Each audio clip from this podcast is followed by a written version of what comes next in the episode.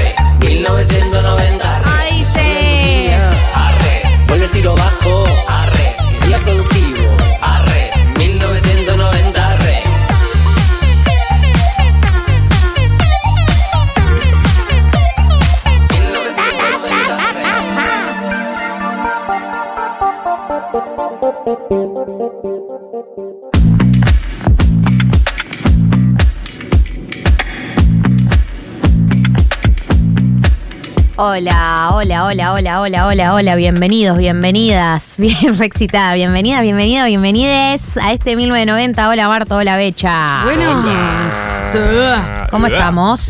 ¿Qué Yo pasó? conectando el dispositivo. Te- Listo, te ahí pisé. pasé. no me anda el wifi, pero está todo El bien. peor final. Está todo bien, no, loco. no, No, no está todo bien. no está todo bien. Está es todo lo bien, peor que te podría pasar. O sea, No te persigas. Puedes hacer el programa igual. en escala de bien a mal, que no haya wifi está muy Es- es pe- cerca para- de lo malo. O sea, lo más malo. Eh, ¿Qué haces cuando no tenés wifi en tu casa? Consumís todos los datos posibles, sabidos y por haber. ¿En serio? Yo ya estoy en esa. Yo también. Nadie me va a quitar No, la también. posibilidad de acceder Sí. instantáneamente a lo que necesito. Totalmente. Yo cuando no me anda la compu me comparto los datos del celular. Y, Oh. y pagaré lo que haya que pagar por eso porque lo vale. Sí, de acuerdo. No estoy Bueno. dispuesta a vivir en un mundo sin internet. No, hay cosas en- que no se negocian. Sí. Real. Est- estándares de vida. Yo eh, Derecho ahora adquirido. me está preocupando más que el wifi el dato de que eh, Twitter anda para el culo. Twitter anda para el culo. Eh, Me ¿sabes? robás una parte fundamental de mi vida. No, pero da- dale, dale, dale unas, unas minutos. pero Elon Musk, ¿por qué no me chupás bien la que teje? La verdad que desde que Elon Musk asumió solo más las noticias en Twitter, hay que decirlo. No, O tu- sea- no tuvo la mejor gestión. No va a ser reelegido, decís. Y vamos a ver. A ver si presentan candidato de unidad. Claro, hay que ver. Eh, quiero decir algo. Eh, lo que sí anda bien es Instagram. Apa. Apa, apa, apa, apa. Explotado Eh, Instagram. ¿Cómo está el Insta? Eh, y en Instagram, en la cuenta de Futurock OK y también en nuestras cuentas. Yo no sé si ustedes ya aceptaron la Sí. colaboración. Ay, acabo de reina. hacerlo. ¿Cuánta gente puede colaborar en Ahora una un montón. publicación? Creo que estamos Futurock y nosotros tres. Sí. Eh, bueno, subieron nuestra foto de la campaña 2023, eh, primero de julio, el lanzamiento de la campaña, eh, a mitad de año. Vayan a verla. Sí, salimos. En la foto, muy lindos. Yo no estoy tan convencida y para estar convencida de que estoy linda, necesito sus comentarios. Validación para Galia, por Sí, favor. Validación para, mí. Para todos. ¿Por qué? Bueno, sí, ¿Especialmente para, todos. vos? No, no, no, para los tres. Yo Ok. siento que soy otra persona. No, estás soy- divina, Becha. Yo, ¿sabes lo que Ese pienso? pelo tiene que volver, ¿eh? Que deberías Sí. haber salido full seria como vos. Debería haber ido. Está Marto feliz, Yo- Becha seria y yo estoy a mitad de camino. Pero yo no Con estoy una seria, sonrisa. estoy, estoy como. te es voy a verdad. romper el orto a Uh. patadas. También. Mirá, para mí yo no entendí la consigna. O sea, ustedes dos están de traje y yo estoy en remera. Para- Pero vos sabías que íbamos a traer blazer. Eso lo avisamos. Sí, pero yo tenía otro estilo de blazer que no daba con el negro. O black. Yo no traje, no llevé remera negra ese día. Me acuerdo. Hubo confusiones, pero quedó linda. Quedó divina, la verdad. Divina. Eh, y me gustaría para sentir que ustedes nos apoyan, que le den like y la comenten. O sea, de hecho. Pero podemos, podemos. Pará, Sí. tengo una idea. Por favor. ¿Podemos eh, instalar una consigna acá Dale. que sea secreta entre nosotros? Código interno. Código interno. Eh, Y que responda la gente en, el- en la, en la publicación. Para mí es. eh, ¿Qué puede ser? Tiene que ser alguna manera de hacer un halago. O sea, un halago con. eh, un halago que parta de un chiste interno. Ok. ¿Ubicas? Tipo- Vas a tener que hacerte fuerte. ¿Eso es un halago? No sé. Yo pensaba más tipo metáforas que sirven como piropo. Eso pensaba yo. Ok, está más Ok. fuerte que Sí. caja de seguridad de... Exacto. Pero eso no es interno. Se van a dar cuenta todos al toque. Bueno, está bien igual, Bueno. Pero no importa, nosotros lo claro. sabemos. Lo mío era como, no sé, que pongan la, La la comida fecha de preferida. cumpleaños de Shakira, ¿entendés? Ah, no, pero no, que no digan cosas lindas. Becha. Ok, está bien, que nos digan cosas lindas. Es Instagram. Metáforas, eh, metáforas entonces. Sí, estás más fuerte que, te doy hasta que. Sos más lindo que. Pero no sean Me gustaría que... ¿No? Me gustaría Me gustaría ser baldosa para que Ah. me pises todo el día. Mm. No, me gustaría ser, ser bal- baldosa porteña para que me rompas todas las semanas. Claro, exacto, exacto. Perdón, Y ¿eh? con contenido político. Mira, aquí dice- Juli dice, decila, decila Al al aire. aire. si sos tan atrevida. Juli se dijo, dale, ahí te acerca, ahí te acerca. No estás al aire. A ver No, ahora. no, hola, no. hola. Ahí estás. Ahí, Hola, hola. Hola, hola Juli, hola ¿Cómo Juli. están? ¿Todo bien? Saluda a la gente, a tus Hola, fans. ¿Qué tal? Soy Juli, estoy de este lado del vídeo. y para mí tienen que poner cosas tipo, ¿cómo quisieras ser vos para gustar de mí? Es espectacular. Eh, sí. Eh, gracias eh, a todos los que ya están comentando. La consigna del programa de hoy es comenten la foto de Instagram. O sea, es una consigna virtual, es una consigna que implica multiplataformas y que eh, ustedes utilicen eh, esto, metáforas para decir eh, que está fuerte. Metáforas para decirle un halago a alguien. En la cuenta de Futurock, Becha, Marto y la mía hasta la misma foto. Compartimos todos. Yo ya estoy viendo el primero, que me ver. gustó. Uy. Más bueno que aguinaldo en yenes. ¿Se dice yenes? Sí, no, pero lo he puso Ah, mal. Pero está está bien. Joanes, La idea está está bien. bien. Y El más bueno, concepto está bueno. más bueno que aguinaldo es mejor piropo ever. ¿no? Sí. O sea, Sí. Eh, está muy bien los tres. Acá pusieron el cumple de Shakira. ¿Te das cuenta que abriste una ventana y ahora no la Perdón, podemos no. cerrar? 2 de febrero. La gente está re loca. Están más fuertes que mermelada de ajo, más fuertes que aliento de puma. Les doy al estrés hasta que la reta deje de comprar baldosas. claro, esa es la consigna. La consigna es eh, metáforas para decirle un halago a alguien. ¿el puma tiene aliento fuerte? Se ve que sí, ¿no? También siento que si te un puma te respira cerca. No la contás. Claro, es un poco esa, esa situación es fuerte. Ah, ok. No, no sé. Viene por ahí la mano. Estoy pensando en, en vivo. Chiques están más fuertes que televisor de geriátrico. La de televisor de geriátrico me gusta mucho, desde Ay, siempre. No es nueva, pero siempre me Es causó mucha buena. gracia. Me gusta, me gusta. Eh, así que bueno, hoy estamos full validación. eh, vamos a blanquearlo. Eh, la verdad que. ¿Vienen con días difíciles en esa área? Porque vieron que son rachas. Son rachas totalmente, estoy completamente de acuerdo. Yo puedo profundizar en algo que nos pasa a nosotros los no barba portantes, Ay, sí, los babyface. los babyface. Eh, tengo una nueva máquina de afeitar Sí. ¿Ok? que me hace concha la cara. Pero Pará, pará. me Deja granitos. destruye. Ven que tengo como una Ah, cosa tenés acá. marquitas. Una reacción. Tengo reacc- y no sé qué hacer. Porque Cambiar la máquina. Ya sé, pero se me encarnan los pelos constantemente. Ay, no. Y Puede tengo como ser que granitos está y- mal, mal. Calibrada. Mal. Sí. O sea, funciona mal la tecnología, pero yo pensé que la solución ¿Era? era que era mejor eso antes que pasarte la gilet todos los días, porque siento que eso te destruye la piel. ¿Puedo confesar algo? Sí. Sí. Yo me paso la gilete en la cara. Sí. Pero Tenés buen no cutis. para, María para- Becerra también. Para, para todo lo que es, eh, sí, la pelucita. Claro. La Yo no sé pelucita. si eso es bueno o malo, pero me deja la, la carita Pero muy no sentís, suavecita. ¿no sentís Sí. que la piel de tu cara debe sufrir constantemente, que le pases literalmente un cuchillo todos los días. Y probable, Si pero lo pones bueno. en esos términos, un cuchillo todos los días. Bueno, mm. Hacer una, una skin, rasurada. una ¿Te haces skinker vos? Primero es una cuchilla. Sí, eso que dice Becha para mí es clave. Me El- pongo protector solar, que es el mejor skincare. bueno, estoy de Sí, acuerdo, pero. Limpiate un poquito la carita. Exfoliante, no. eh, la encarnación de los pelos. La encarnación Yo cuando me no, con cera, ahí hace allá y hace tiempo, Sí. eh, tenía muchos kilómetros del orden del eh, encar- no sé si Encarnamiento. encarnamiento. Encarnamiento. Encarnación, Encarnación, encarna- reencarnar, claro, me reencarna.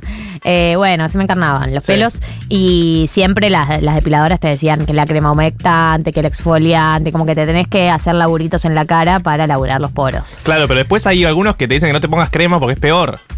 Mm, no creo que sea peor. Tipo el post shave y todas esas que el capitalismo te quiere vender diciendo Yo la verdad que nunca incorporé el hábito. Me pasé a la depilación definitiva y nunca más tuve problemas. Hay, hay productos que son más químicos, eh, tipo exfoliantes químicos, que son eh, que es como una- un aceitito y te Mm. pones y, y es como que te hace un peeling todas las semanas y ya. ¿Está chequeado?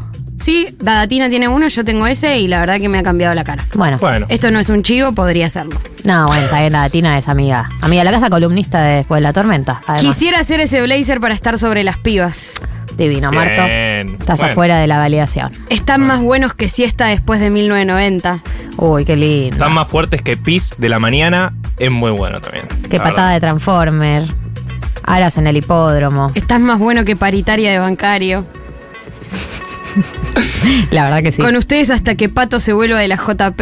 Me encanta, me encanta. Me encanta cómo cumplieron con la consigna. Bien. Súper orgánico. Los halagos. Gracias, grupo. Gracias, audiencia. Sepan que está abierta esa ventana. Eh, les, les cuento algo de lo que va a pasar hoy para que estén preparados, preparadas. Hoy viene Juan Elman al programa, viene más tarde, más eh, para la segunda mitad del programa. Va a traer eh, todo lo que fue el recrudecimiento del conflicto en Ru- Russia. Rusia. Qué bueno porque no entiendo nada. Exacto. Yo el otro día eh, vol- volvía de cumpleaños de Juan a las 6 de la mañana. Literalmente estábamos volviendo caminando y le dije, ¿qué onda Rusia? No, en serio. Ay, amiga, date cuenta. Eh, y me lo... no me lo imagino no. a Juan en un estado. Eh, sí, sí. Es que Juan y yo vivimos muy cerca, entonces eh, como volvimos caminando y literalmente me surgió esa duda a las 6 de la mañana. Me lo, me ¿Te lo explicó? ¿Y qué me- te respondió? Me lo explicó. No, no, No, podría pobrecito. reproducirlo porque si lo reproduzco, lo reproduzco mal, pero ¿Te les puedo decir que, que tiene la capacidad de resumirlo Qué en, crack es Juancito. en 10 minutos eh, a las 6 de la mañana. Eh, y que no le molestó la pregunta. Pensé que me iba a decir, nada, amiga, no la bajés así. Es mi cumpleaños. Eh, ¿Te- pero te no, ofenderías? no se ofe- no, no, ¿No se le, ofendió? le gustó y me dijo, ¿qué me acuerdo? Me acuerdo de... ¿Un cocinero? ¿Te Uh. habló de lo- del cocinero? No, no me habló un cocinero. Ah. Y porque, bueno, ahora le vamos a Dale, preguntar. me dale, habló de Le mercenarios. Bien. Bien. Buena me palabra. habló Buena palabra de una Me potencial, encanta mercenario. potencial guerra civil Uh. que se ya, ya para la- el viernes pasado, sábado pasado, se había desactivado. No sé ahora cómo está. Y que Putin tardó en reaccionar. Bien. Esos son bueno. tres highlights que me acuerdo de lo que me dijo Juan. Es un montón eso. O sea, es un montón que te lo haya dicho, es un montón que te acuerdes también. Yo estaba bien, estaba intacta. No estaba afectada. Por lo de Rusia. Sí, por lo de Rusia. Eh, Ahora pensaba, no hay nada más lindo que te pregunten sobre algo que sabes. Total, total, Como que te sentís muy validado. totalmente. Che, Marto, tengo una duda. ¿Qué hago con esto? Fondo común de inversión. Me preguntás eso a las 6 de la mañana. ¿Te mato? Para un no te hagas, para mí vos respondes. Ah. Pero porque soy una buena persona. Y fondo. bueno. Pero, pero. 6 de la mañana igual fue. 6 de la mañana es un sí, montón. Para es mí es el horario. Esa, esa, estás caminando, pateando a la noche, ahí eh, surge Y- la ¿De qué idea. ibas a hablar, Sina? Exacto. Y de qué ibas a Rusia, hablar? de los mercenarios. Sí, de los mercenarios de Raya. Eh, bueno, viene Juan Elman, así que eso vamos a tener en un rato. Hoy tenemos eh, glosario financiero, o glosario económico, sobre uno de los temas que, que planteó parte de eh, la oposición y parte del oficialismo. Vamos a decir que dos voces que fueron eh, estandartes de esta idea fueron Carlos Maslatón y después Gabriela Cerruti, loquísima, eh, pero ya hoy en el mundo en el que vivimos y la Argentina en la que vivimos nada me sorprende, que planteaban, vieron que había toda una línea que decía que el motivo por el cual los restaurantes están explotados eh, a pesar de la crisis económica es porque la gente no puede ahorrar, entonces se quema la guita. Eh, y apareció una segunda línea que la defiende Carlos Malatón y que la, la salió a defender de alguna manera Gabriela Cerruti y Alberto también, me acuerdo que en un Sí, discurso sí. hizo referencia, que tiene que ver con que en realidad el motivo por el cual los restaurantes están explotados, a, a pesar de que hay una tremenda crisis económica, sería porque hay un nivel de economía informal que eh, no llega a medir nuestras instituciones, nuestros indicadores. Claro. Pero la lógica de eso es que no hay tal crisis. Claro. O que demuestra que la crisis no es tan profunda. Eh, bueno, Marto va a traer información. El peor final. El peor final eh, se vienen datos. O sea, ¿Existe la economía Barrani? o no existe la economía de Rani y a qué nivel. Eh, y sobre eso vamos a intentar analizar. Y eh, trajimos una tesis eh, que me interpela en lo personal, eh, que tiene que ver con los cambios en el cuerpo a los 30 o eh, cercano a los 30. Te puede empezar a los 27, a los 29, a los 32, pero hay algo que se rompe, hay algo que se quiebra. Y mira, Flor ya siente. ¿Que se cae? hay algo que se cae ahí para ser más concreto. Se cae, todo alrededor. se cae. Temazo. Eh, ¿Qué es? Eh, Dread Marai, ¿no? Eh, no. Ah, los, los cafres. Cafres. Bueno, pero Eh, escuelas pero son primos. Eh, Sí. ahí el, el reggae. Eh, y por último, en eh, lo que fue la semana del Día Internacional del Orgullo, eh, Juli Piasek, nuestra productora. ¡Feliz Mira, día, putos! Feliz día, putes. Eh, Juli Piasek, nuestra productora, trajo. Me- le puso como título personajes que me hicieron gay. Así que te amo, Juli. eh, vas a estar al aire. Ya la escucharon con un adelanto de su voz eh, y va a traer esa columna. Tenemos un programa que me motiva muchísimo. eh, así que si les parece, le damos rienda suelta a todo lo que tiene que ver con el comienzo. Eh, arrancamos con Madonna, que por suerte ya está bien. ¿Está así bien? que sí, sí, Ay, cómo me preocupaba la salud. Le Tanto no porque ni estabas al tanto de que salió de la internación. Bueno, pará. Hace dos días no me salió. quemé. Madre judía. Qué hija de puta. Esto es Madonna Amazing.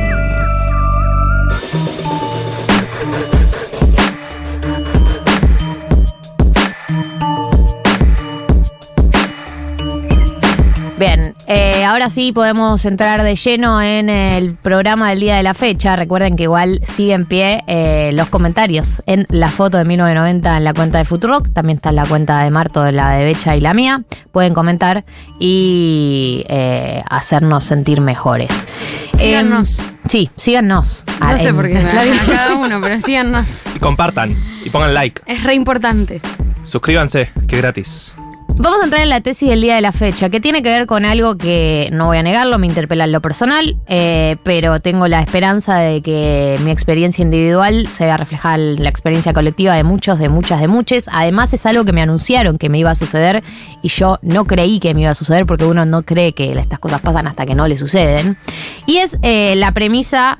eh, el cuerpo te cambia a los 30 o el cuerpo se cae a los 30, ponele el nombre que quieras y ponele la edad que quieras, ¿no? Pues 30 es alrededor de los 30, 27, 28, 29, 30, 31, 32, 33, más menos, que es el cuerpo te empieza a cambiar. ¿A qué me refiero con el cuerpo te empieza a cambiar? Voy de lo más físico eh, digamos, del, del orden del, del bienestar, que es te empiezan a doler cosas, se te empiezan a romper cosas, eh, el cuerpo te aguanta menos eh, cualquier cosa que consumas, desde la comida, de tipo comer carne a la noche y que después no te puedas dormir, hasta eh, drogarte Ay, o no. escabiar.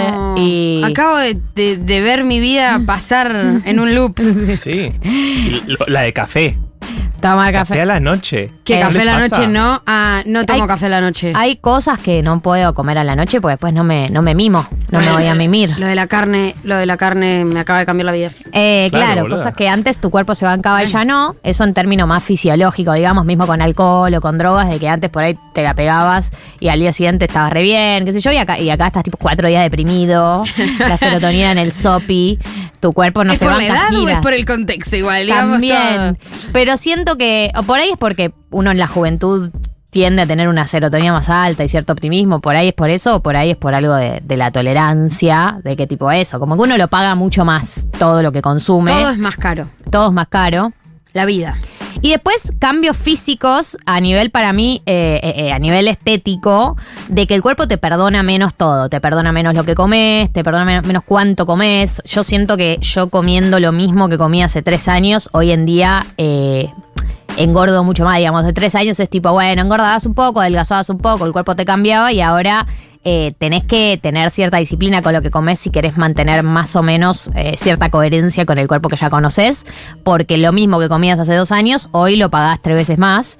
Eh, y después, obviamente, se cae el cuerpo en muchos aspectos, literalmente la gravedad, y eh, en, la cara empezás a ver marcas, marcas de la- las famosas gestos faciales, la marca al costado de la boca, al costado de los ojos, cosas que yo ni sabía, ni le prestaba atención ni observaba, no era algo que yo miraba en otros y no veía en mí, eh, no que yo decía, ah, mira cómo ese tiene marcado y yo no, no era algo que me llamara la atención hasta que no te empieza a suceder a vos y ahí sí te empieza a llamar la atención. Eh, entonces, bueno, empieza a suceder eh, que se empieza a ver el paso del tiempo en el cuerpo. Yo sé que hay gente acá, un oyente dice, eh, Acá un oyente de 40 dice, no jodan, con un mínimo de no tanto roqueo eh, podés mantenerte bien. Eh, para mí, eh, tiene que ver con los hábitos, sin dudas. Para mí la gente que tiene buenos hábitos por ahí lo ve llegar más tarde, ¿no? Gente que, no sé, entrena, se, se cuida con la alimentación, bla, tiene cierta disciplina, probablemente lo vea llegar más tarde o lo vea más matizado.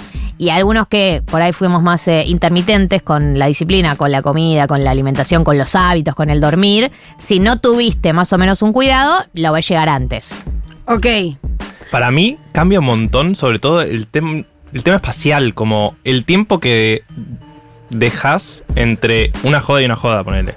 Totalmente. eh, cuando éramos más chicos podíamos salir viernes y sábado. O sea, podías salir dos días seguidos. Eh. Yo hoy pienso en eso y no me entra en la cabeza la posibilidad de hacerlo. No, boludo, es que eh, también eh, posta que yo bailar lo tomo como un ejercicio. Al otro día a mí me duele el cuerpo. Y pará, y voy a decir una cosa que quizás es sociológicamente incontrastable, que es que yo creo que la música de ahora, Sí. la música de ahora se suena como una vieja Sí, sí, sí. chota, la música de ahora tiene eh, un formato mucho más del twerk y de el, eh, la sentadilla. Sí, sí, sí, la Lo que es la sentadilla. Vos decís que los que bailaban tango. Boludo, pero en otra tanto. época el cachengue era más eh, ba- bailar er- erguido. Sí, Ahora pero- tenés que mover el culo, boludo. Yo no sé qué músculos hay ahí. Pero eso es hace una década ya. O sea, yo ya en los bailes a los que iba cuando estaba terminando primaria ya se perreaba. ¿Sí? Y sí, reggaetón, Daddy Yankee. Ah, bueno, yo pasa que vengo del campo y no era lo mismo. Ya, y de hecho yo La perreo mucho menos, ya casi ni perreo. Antes con mis amigas era tipo trencito y todas, ay, qué cringe. No. La concha de mi vida, a- a- No que- reniegues de tu pasado. tipo trencito y todas hasta abajo y yo ahora tipo un poquito hasta abajo y después volvemos para arriba. Y muy rápidamente. Sí, qué mal. Me duelen las rodillas. Ahora sí es con la manito, como bueno, dale, sigue hasta abajo, pero uno está siempre arriba. No, pará, y otra cosa que pensaba, porque cuando hablamos de esta tesis, a mí me sorprendió porque yo todavía eh, no, me, no me miro al espejo buscando eh, esas transformaciones y, y tengo la teoría de que en algún punto, cuando me aburro de mí misma o veo algo que no me gusta de mí misma, hago un cambio radical. O sea, en general, Eh, de otro look. De look. de look de pelo sobre todo. Bueno, eso ayuda para mí. pero de cómo me, de, de cómo vestirme, ¿viste? Eh, tengo, mi mayor miedo es eh, quedar como, como el Burns de el, el joven, el pendeviejo El de. que le está gritando la nube. Sí, no, no. Ah, el de la gorra para atrás. De la el, de gorra, la, claro. el de la gorrita. Referencias. Sí, Perdón. referencias Simpsons. Perdón por Sí, hacerlo. Jimbo, Jimbo, Eh, Jimbo, sí, sí, sí. Pero pienso en eh, cuánto tiempo más voy a poder usar ropa oversize, por ejemplo. pero por ahora está de moda, así que eso Sí, pero- nos abraza. Pero hay un límite y yo te sumo una pregunta a eso. ¿Cuánto tiempo más podemos robar con ser jóvenes nosotros? Porque Ya, ya, ya, estamos ya, ya. ahí, ¿eh? Para mí Ya la estrategia ahí. es relacionarte con gente más grande. Y sí, y sí. Que te digan. 11 40 66 000. Queremos escucharlos, si les está pasando algo esto o no, si están de acuerdo o no. Eh, acá nos dicen, eh, cumplo 40 este año, las ganas de roquear medio que se van y eso ayuda, pero dormir poco pasa una factura terrible. Uy, eso dormir es poco así. es terrible.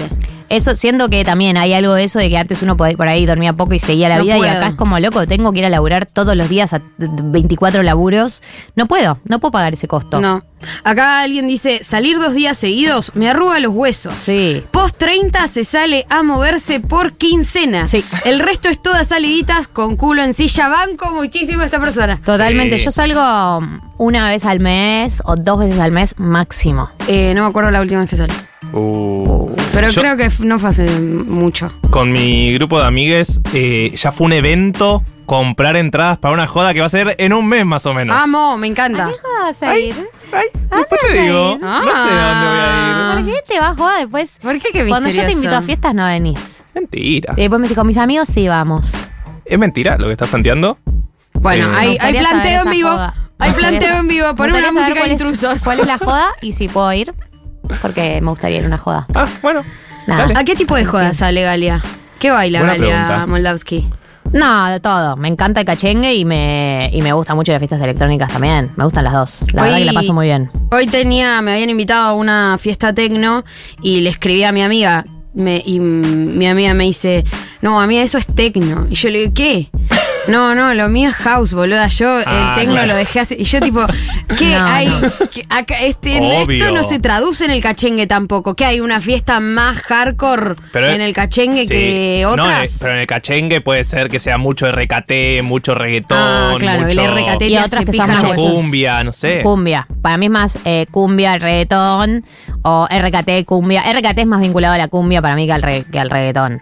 Si haces eh, fiesta de RKT, te duele más el cuerpo que. Es muy pesado el RKT. Para mí el RKT sería la electrónica palera, digamos. Claro. Total, bien. Porque es pesado bien. el RKT. Es No, y, y, aguantás poco tam, tiempo. tam. Estás como una hora muy ahí. y Ya es tipo, oh, Dios, me quiero ir. Mi cerebro no da para más de ruido. Ay, Ni a mí me de- encanta, a mí me encanta. Sí, Lo palero ya- me encanta. A mí perdón. una dosis de RKT me parece perfecta. Más que esa dosis es demasiado. Yo ya sufro el ruido en las fiestas. A ese nivel de viejo llegué. Ok, Bueno. bueno, bueno. Em. ¿Se entienden? Lo entiendo, lo entiendo. Vengo yo acá representando lo más joven de esta mesa. igual. Sí, sos lo más joven de esa mesa, eso Bastante lejos de, de- de la, de la juventud real.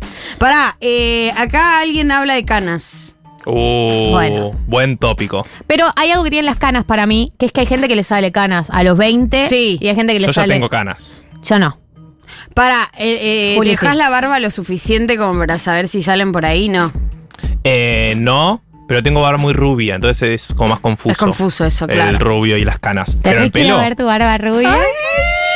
Me encantaría. ¿Qué carajo es del recate? Pregunta alguien. el, el RKT es un género musical que está muy de moda ahora. Eh, lo podés asociar a elegante, a la Joaquí, que es como. Es gente que por ahí venía del trap, pero que lo mezcló con bases Cumbia, más. Con claro. cumbia y con bases más pesadas. Es como más pau, pau, pau. Más, más sí, más vinculado como a la cumbia villera, incluso. Como. No es reggaetón tan liviano, para mí son. Eh, está. A ver. Mami. Esta noche vos y yo. Mamacita. de recate. Para, Hablando del paso del tiempo. ¿Sabes que no me acuerdo qué significa recate, pero creo que es el, el nombre de un boliche? ¿Sí? Si Mirá. no me equivoco, que es de donde. ¿Qué hacían? Los DJs. Para esto, perdón, eh, que Está haya bien. hecho Ciencia, un ciencia. reparate. Sí, sí. Pero los DJs remixeaban canciones de, mm, de reggaetón con bases de cumbia y así sale un poco la, el mix. Mensajes de la era el nombre del boliche Claro. donde empezó a suceder esto. Acá persona más grande dice, esperen llegar a los 50, especialmente las mujeres. Sí, a las mujeres nos hacen pija. No, y es un, ¿Los juego, 50? es un juego de nunca acabar. En general, la vejez nos pega mucho peor. Yo soy el menor de eh, tres hermanos, pero además con hermanastres. Todos más grandes. Yo era el menor de muchos y siempre es, estás en la mejor edad. Siempre. Desde que tengo 10 años que me dicen Bueno, eso. me alcanza eso, ¿eh? Me alcanza. No, ¿Por qué no? porque vos estás ahí siendo todo infeliz y dicen, estás en la mejor edad, todo va a Dicen, empeorar. Se viene lo peor. Claro, y vos tipo, ah, esto es lo mejor. Aparece algo que yo no sabía, que es eh, que existe el acné en la adultez. Acá dice, lo de comer carne a la Me noche mato. me liquida. Me mato. te- si llego a tener acné de grande, me lastimo. Acá dice, de- literal, de la cara lo peor no son las arrugas, resulta que existe el acné en la adultez. Y estoy buscando acá otro mensaje que dice, yo estoy viviendo una segunda adolescencia a los 29, tengo granos que no tuve ni a los 15. Otra persona distinta lo mandó. Bueno, yo como chocolate puedo y me llegar salen a granos. suicidar. En eso sí tengo 15 años. Sí, sí, como un ¿Cómo- paquete de Oreos. cómo chocolate me sale al granos? otro día ya sé lo que va a pasar. Pero bueno, eso está bueno, esa previsibilidad está buena también. Acá, Pero no puedo comer chocolate. Y pero te comes chocolate un, un par de días antes de que sabes que te puedes encerrar en tu casa o algo Ok. así. no se puede planificar el chocolate así. El chocolate aparece en la vida. A ver qué dice la gente. Hola, hola. Mi nombre es Lara, es la primera vez que les escucho. Hola, Lara. Eh, yo noto la- el pasaje del tiempo en la vista. Como que antes re veía los bondis venir de 3 a 5, 7 cuadras y ahora hasta que no están a 2, 3 cuadras no los veo. Y bueno, me tuve que hacer lentes. Ustedes no usan lentes. Él usa. Para, para. uso- Él esta usa. semana, esta semana ¿Qué fue al- eso? Como tipo, él es el ciego, yo no. Él es ciego, yo veo esta- bárbaro. Esta semana fui al oftalmólogo, a la oftalmóloga. Linda. Me enteré que soy miope. ¡Bravo!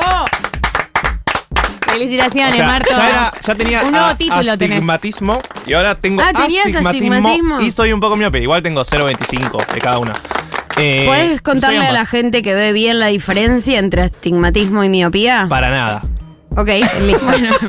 Eh, Yo soy miope, no veo de lejos. Ok. Eso sé que es la miopía. Astigmatismo, viste que siempre que te ponen como los ejemplos bastante gráficos, viste esos memes, memes, era re poco gracioso.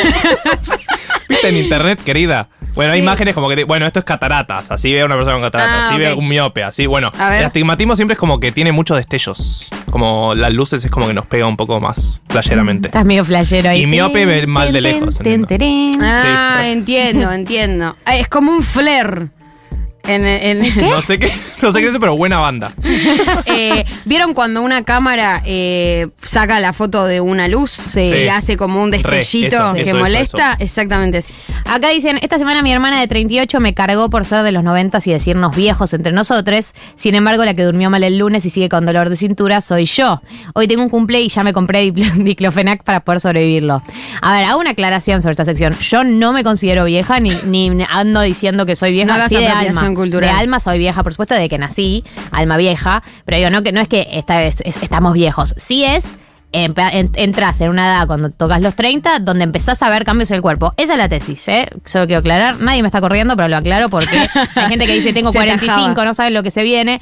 Obvio, obvio que con el paso de los tiempos todo es peor en ese sentido, pero yo creo que esta es la edad donde empiezan a verse algunos de esos cambios. Y donde es el momento de hacer cambio de hábitos. Acabo de leer. Si nunca te cuidaste en tu vida, si nunca hiciste deporte en tu ¿Es vida. ahora? Y es un poco ahora. ¿Puedo profundizar sobre Fuck. eso? Me molesta mucho la gente que con nuestra edad dice, eh, estamos re viejos. No, yo no me siento vieja. I'm sick. No, dale, hermano, o sea... Yo ¿qué- me siento adulta, pero bueno, Bueno, es otra distinto. Etapa. Es adulta está bien que te sientas. Para, eh, uy, se me fue la idea que. Oh, acabo de ver un mensaje. No, Decía, eh, sí, acabo de ver un mensaje, pero estaba pensando, yo tengo la... eh, me- me puse la meta de que a los 35 dejaba de fumar. Ah. ¿Debería antes? 25. No, no sé, amiga, Sí. eso yo no me puedo meter. Igual, claro. Pero Bueno. 25 falta un montón, ¿eh? Por eso. Sí, son varios años lo que faltan. O sea, estás hablando de varios gobiernos. Eh, claro, O un- sea. unos pares de, de crisis. ¿Por más. qué los 35? Porque, me, porque no sé, me parece que era una buena edad. Claro. Porque Eh, si uno vive mucho, estar tan. O sea, No, a lo mejor es que hay algo muy estético también en el pucho. A mí me gusta, eh, la verdad, que a- eh, abandonarlo tantos años, Bueno, pero puedes, sabiendo que te queda mucha vida por delante. puedes fumar menos. Eso también. Y. O por ahí se te da ¿Puedo alguna menos? situación, alguna situación de la vida que te active eso de querer dejar, viste que hay gente que a veces se enfrenta a una Bueno, situación y dice, bueno, aprovecho para dejar el pucho. Obvio, obvio. Para, acá alguien mandó un mensaje que me hizo pija. Por suerte, chiquis, hoy en día existen métodos para mantener a la ranita rejuvenecida. Ay, Sí, sí, sí, Jessica sí. Hablemos- Sirio. hablemos del tema, Lo dijo ayer en sus stories, anteayer. ¿Cuántas veces al año? hace Una vez al año se lo hace. Rejuvenecimiento vaginal. ¿Qué, qué- en qué consiste, sabes? Ra- eh, no, rayo se la láser. aclara. Bueno, Se tira una clara de huevo. medio racista eso. ¿Por qué hay que No aclararla? es racista, pero de todas maneras me parece terrible descubrir. No sabía que tenía que sentirme insegura por No, la no, consistencia no. interna de la vagina. O sea, ¿Cuántas realmente. vaginas has visto en tu vida para decir hay una vagina normal y está en la que forma. Es increíble el nuevo defecto desbloqueado. O sea, nueva inseguridad desbloqueada. Tengo la vagina vieja. Se me avejentó la vagina y no ¡Me hice nada. mató! Pero aparte No. lo contó por stories. Sí, sí, Ay, ella. no. Bueno, pero eso fue un recanje. Obvio, ¿o no? ustedes Ah. que tal vez ni lo hace, lo cual sería mucho más gracioso.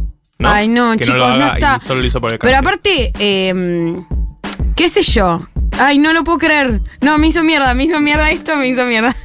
A ver, Flor, decilo al aire, Flor, porque te Hola. escuchamos solo nosotros. Hola, Flor. ¿Cómo les va? Primero, chiques, eh, se la pasa re bien en otros trayectos de la vida. Yo Bien. tengo 38, tengo un montón de rock, tengo un montón de salida, tengo Vamos. pibes. Mira la voz que tenés, Flor. O sea, obvio que tenés tiene Un rock. montón de alcohol, un montón de pucho, un montón de porro. O sea, lo que, lo que vos quieras pasó y sigue pasando. Tal vez más tranca, pero Claro. porque aparte no tengo por ahí esas ganas. Pero cuando salgo, la recontra disfruto. No salgo al pedo, a ver si se Bien, entiende. bien, bien, bien, bien. Me gusta esa idea. No- no- Eso, eso es muy bueno. Uno decide bien. Que la vagina, no sé si envejece, la vagina, eh, chiques, se usa. Felizmente se Sí, usa. está- usada. No, creo que el problema. Está usada la El vagina. problema de Jessica usa. Sirio es que claramente eh, no, no la está usando bien. No, No para sé, mí el problema no de Jessica sé. Sirio es que se coge gente muy joven. Eh, No, bueno, entonces, empezaban no estoy diciendo, no hable de menores. Digo gente joven nada más. Porque no me yo no- El problema de la vagina de Jessica Sirio. Vos querés decir eh, con más energía, gente con mucha que por ahí está con gente joven que está con vaginas muy jóvenes. Todo ese ya quiere tener Es una re vagina turbio joven. lo que estamos No, claro. para Pero mí el no. rejuvenecimiento para mí no sé si ¿Se tiene acuerdan que de ver. Estela Díaz. Sí, Que claro, estuvo Esther Díaz. Estela, Estela, escuchame, Estela Mari, Estela Díaz. Hay Estela mucha Artois, Estela. Mezclé cerveza, filósofas. ¿Qué dijo Esther Díaz? Ella dijo, eh, el año pasado en un programa que también estuve, dijo, el clítoris no envejece. No, tiene razón. Y es real esto. O sea, hay estudios de que el clítoris no envejece. Ciencia. Factos. Factos. Factos, claro. Así Yo que que- esa es una buena noticia también. Pará, eh, algo que acá están diciendo y es real también. Paren, hablemos de todo igual. Las hormonas juegan a favor. Mejor sexo y conexión con el cuerpo. Totalmente. Eh, o sea que si estás cogiendo bien. eh, em- Iluminada de eterna, enfurecida y tranquila. sí, la Claro. gente que coge bien se le nota. eh, Están brillantes sí. de la cara. Sí. De cara brillante. A, A, ver. los 50 y a los 30 también. Sí. A mí me pasa que con mi grupo de amigas siempre nos gustó bailar, íbamos a danzas y hacíamos las coreos de los 15 y todo. Y recién ahora se puso de moda, bueno, hace pocos años, eh, los challenge en TikTok y Total. subir eh, videos de baile. Y sabes como que ya estoy re grande para hacer eso, pero por Dios, qué ganas de hacer challenge con mis amigas Ay. bailando en TikTok. Somos casi, vamos a tener 30 años, la puta madre, nos sentimos unas taradas y digo, no, chicas, no podemos subir esto.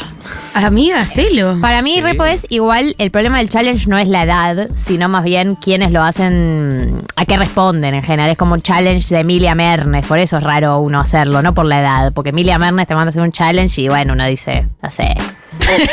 Si el challenge puta, Acá estamos hablando con una chalengera vieja. Ay, a mí me encanta hacer challenge.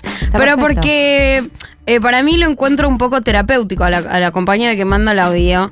Que la verdad, eh, tenés que estar un buen rato aprendiendo la coreo. Y eso es como hacerse las uñas también. Estás concentradísima en una cosa, no te afecta Mansur, no pasa nada si todos los gorilas votan a masa. Está todo bien. Tenés 10 años y está viendo Floricienta, ¿no? Hay algo medio. La vida es mucho más divertida. Sí. Eh, acá dice, acá oyente de 39, lo que me cambió es la tolerancia al alcohol. El cuerpo cada vez me aguanta menos y la resaca es 10 veces peor.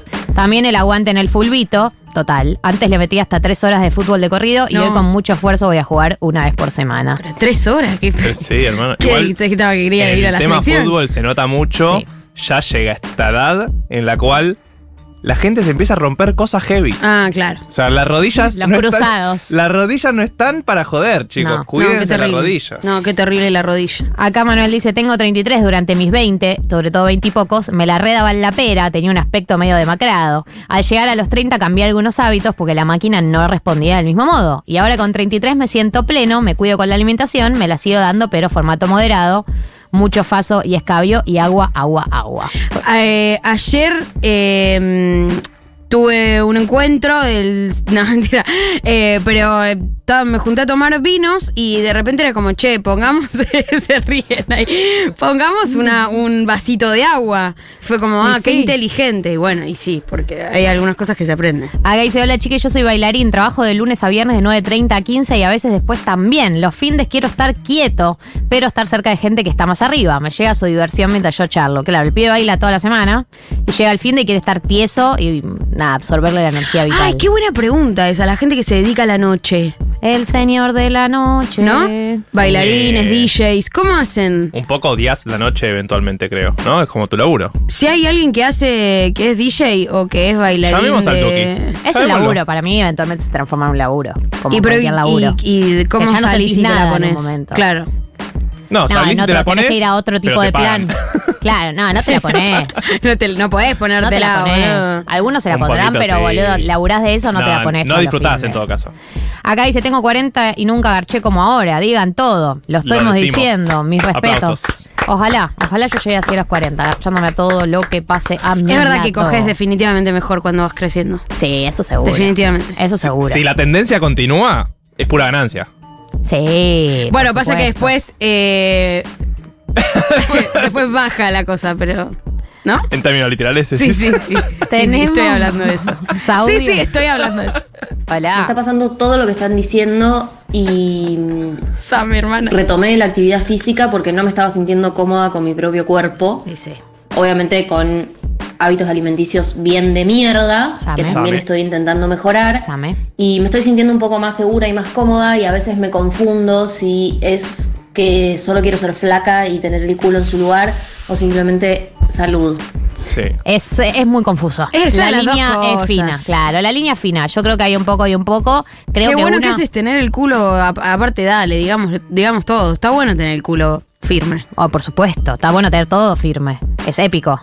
Eh, pero para mí es un poco y un poco porque uno ve, eh, cuando empezás a ver resultados, después, cuando empezás a entrenar y cambiar hábitos y alimentarios, bla, que no se ven automáticamente, pero después de unos meses por ahí sí, eh, eh, para mí te alimenta las dos. Te alimenta por ahí verte más flaca o verte más tonificada y también te alimenta el, ánimo a hacer deporte. Eso está estu- estudiadísimo. Entonces son las dos. Están las dos sucediendo y Lo que pasa fisiológicamente con el deporte es muy interesante porque posta da serotonina. No sé si está chequeadísimo. Por eso, Tipo, salud entonces. mental. Hab- hablemos. Pero, eh, digo, esa es una combinación entre cómo eso también puede cambiar la perspectiva que vos tenés de vos mismo. O sea, Sí. si estás medio feliz, porque realmente si te- la serotonina está arriba y te ves en el espejo, Total. capaz que no bajaste nada, No. ni, ni, ni sos más flaca ni nada, pero realmente te ves contento a- a- enfrente del espejo. Es es verdad. que el mundo progre medio que di- tuvo un momento en el que era como nos mandan a respirar y hacer deportes, son todos unos garcas. Tipo, yo no quiero, Sí. ¿no? Había como medio esa lectura de. Y porque el mandato para ser feliz era eso. Claro, pero entonces como que nos pasamos de roja y es como, che, hacer deporte tal vez está bueno, como vayan a jugar al Total. fútbol Después de con la amigues. pandemia, boludo, igual cualquier cosa que sea salir de tu casa también está bueno. Estoy de acuerdo, estoy de acuerdo con, con lo que dicen del, de que, bueno, deshicimos el mandato del, del entrenar con un fin únicamente estético, pero bueno, ahora es reencontrarnos con ese deporte desde un lugar un poco estético, sin negarlo, pero un poco también vinculado a, a Lúdico, salud, a, la, lo Y lúdico y, a la total. salud. Eh, a ver qué dicen. Chicos, yo cumplo 26 años la semana que viene y Y respetuoso. estuve hasta las 2 de la mañana con una almohadilla de calor en la espalda porque me dolía. Ya está, hay algo que perdí. No, puede ser puntual, tenés 26, para mí estás, estás a tiempo ahora. Estás a tiempo de no caer. Igual eso también se puede arreglar con ejercicios. Fortalecimiento de, claro, todo Hagan pilates. Todo, todo. Medicina también, Medicina, drogas. está bueno. Sí. Acá dice, yo tengo 55 y disfruto más que a los 30, con hijos grandes y cierta tranquilidad económica. Obvio que el cuerpo pasa factura, pero se soporta. Eh, me encanta escucharlos. Acá dice, soy una señora que quiere tejer el domingo. Tengo 32, mi ex de 35 me dejó para irse de joda.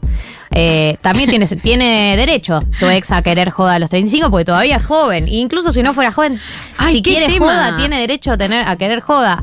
La verdad es que igual es verdad que cuando una está en Sí. plan sentar, el famoso sentar cabeza, no importa si es para siempre, pero parcialmente estás en plan, bueno, me puse en pareja, estoy para bajarle, es un bajón cuando la otra persona dice, y mira, yo estoy necesitando más del otro y vos...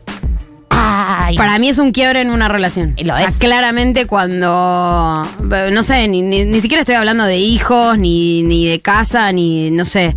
Pero hay, un- hay un momento en el que vos preferís la peli y la otra persona todavía quiere recorrer boliches y está bien. Ah, sí, sí, pero sí, es, es deal breaker. Eh, acá dice, como buena mujer cis nacida en los 90 con TCA, Same, antes bajaba la panza en tres días, ahora toca aceptarse con panza y rollos en la espalda. Claro, yo eh, hacía referencia a eso, yo en eh, mi adolescencia, early juventud, subía y bajaba de peso de manera muy a mi, a mi modo. Obviamente tenía trastorno de alimentación y de repente dejaba de comer y bajaba y después subía pues tenía tracón, splat, nada muy sano, pero sí sentía que tenía cierto dominio sobre eso y ahora eh, si querés bajar de peso o tener apuntar a cierto cuerpo, tiene que ser una decisión más amplia de alimentación ordenada, deporte, disciplina, como que es un estilo de vida. Y Antes era, pero- bueno, ahora como un poco más, ahora como un poco menos. Claro, pero además porque también el costo de hacer ese tipo de, de tener ese tipo de comportamiento nocivo, sabes que es más alto. O sea, si pasás tres días sin comer, bueno, no sé si tres días es una barbaridad, pero digo, si, si pasás un par de días sin comer o te empezás a saltear comidas, vas a dormir mal, o sea, sabés lo que pasa. En la juventud un poco te chupa un huevo porque está primero ser flaca, ¿no? Sí, por Hay encima de, todo. Escuchemos un par de voces más y, y vamos cerrando. Hola amigues, acá cuasi 40, los cumplo en noviembre y hay dos cosas que, que marcan, digamos, mi cambio a nivel físico. Primero que en un recital ni en pedo, pero ni en pedo te voy a campo, ni en pedo, Obvio. te voy a estar sentado. Obvio. Y segundo, ya mis salidas son Sí, eh, a casas de amigos directamente. Me o como mucho eh, a un bar a estar sentado y pedirme un trago. Eso es todo. Listo, chau, los amo. Nosotros te amamos, amor. Yo estoy re en la misma. Sí. Solo voy a campo si la situación amerita mucho campo. O sea, un recital que por la Sí. naturaleza del recital amerita campo. Si no, Mirá, yo sigo prefiriendo bastante campo versus todo lo otro. Y eso que soy un viejo desde mis 15 años. Pero Depende del la recital, experiencia igual, es mucho ¿no? mejor. Ponele, No, porque de- yo al de Duki fui al campo y no estuvo, no la pasé bien. Ah, claro. Eh, pero ponerle Daddy Yankee fue al campo y estuvo bien. Claro, Babasónico fue al campo y estuvo espectacular. Claro. Y no hubiese sido lo mismo, pero no sé, se tan gana, platea y vi, vi toda la apuesta. Fue Claro. Increíble. Qué, qué bien, qué buen recital. Pero ¿Eh? banco lo ¿Pogo? de. Sí, No. en Babasónico sí se pogo. Pogo no hago desde que tengo 10 años, literal. Jamás hice poco. No entiendo el concepto Pogo. O Perdón. sea, to- todo bien, pero yo mido 1.50, chicos. ¿Ustedes quieren que yo muera? No. Acá dice, hola, último, último, último. Hola, así como el sábado pasado les dije que estaba depre, creo que mi gran logro es estar pisando los 36 y que no me duela nada, por suerte. Hace más de 10 años que hago ejercicio tres veces por semana, sin la, cosa, sin la cosa full fit, sino por salud mental y porque trabajo sentada.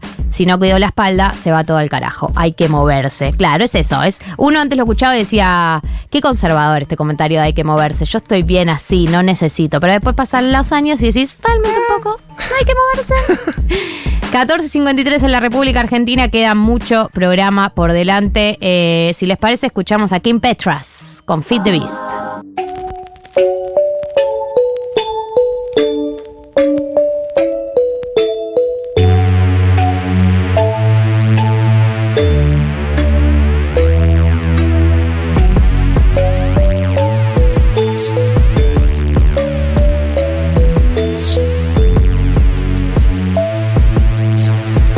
Bueno, un minuto falta para que sean las 3 de la tarde y ya está con nosotros Juan Elman. Bienvenido, Juan. Ay, chicos, damos una recibida mejor, muy Pero vibrando yo- bajo. Pero yo nunca entiendo si cuando, o sea, cuando vienen columnistas, ¿aplaudimos o hacemos el eh? No sé, no sé. gusta que me aplaudan. Este, no, Bueno, estás el pará. micrófono apagado. Ah, ¿no estuve hablando hasta recién? A ver, ¿Se me a ver. Ahí sí, Sí, sí. ahí te escuché bien. Ah, dije una genialidad. No, no. Sí, ah, yo les- la escuché y fue la la, cosa dije, más no, increíble no, que dijiste en la vida. Juan. De verdad. Bueno, bienvenido. Juan, ¿cómo estás? Bien, ¿y ustedes? Bien, feliz cumple. Gracias. Che, ¿cuántos cumpliste? Cumplí 25.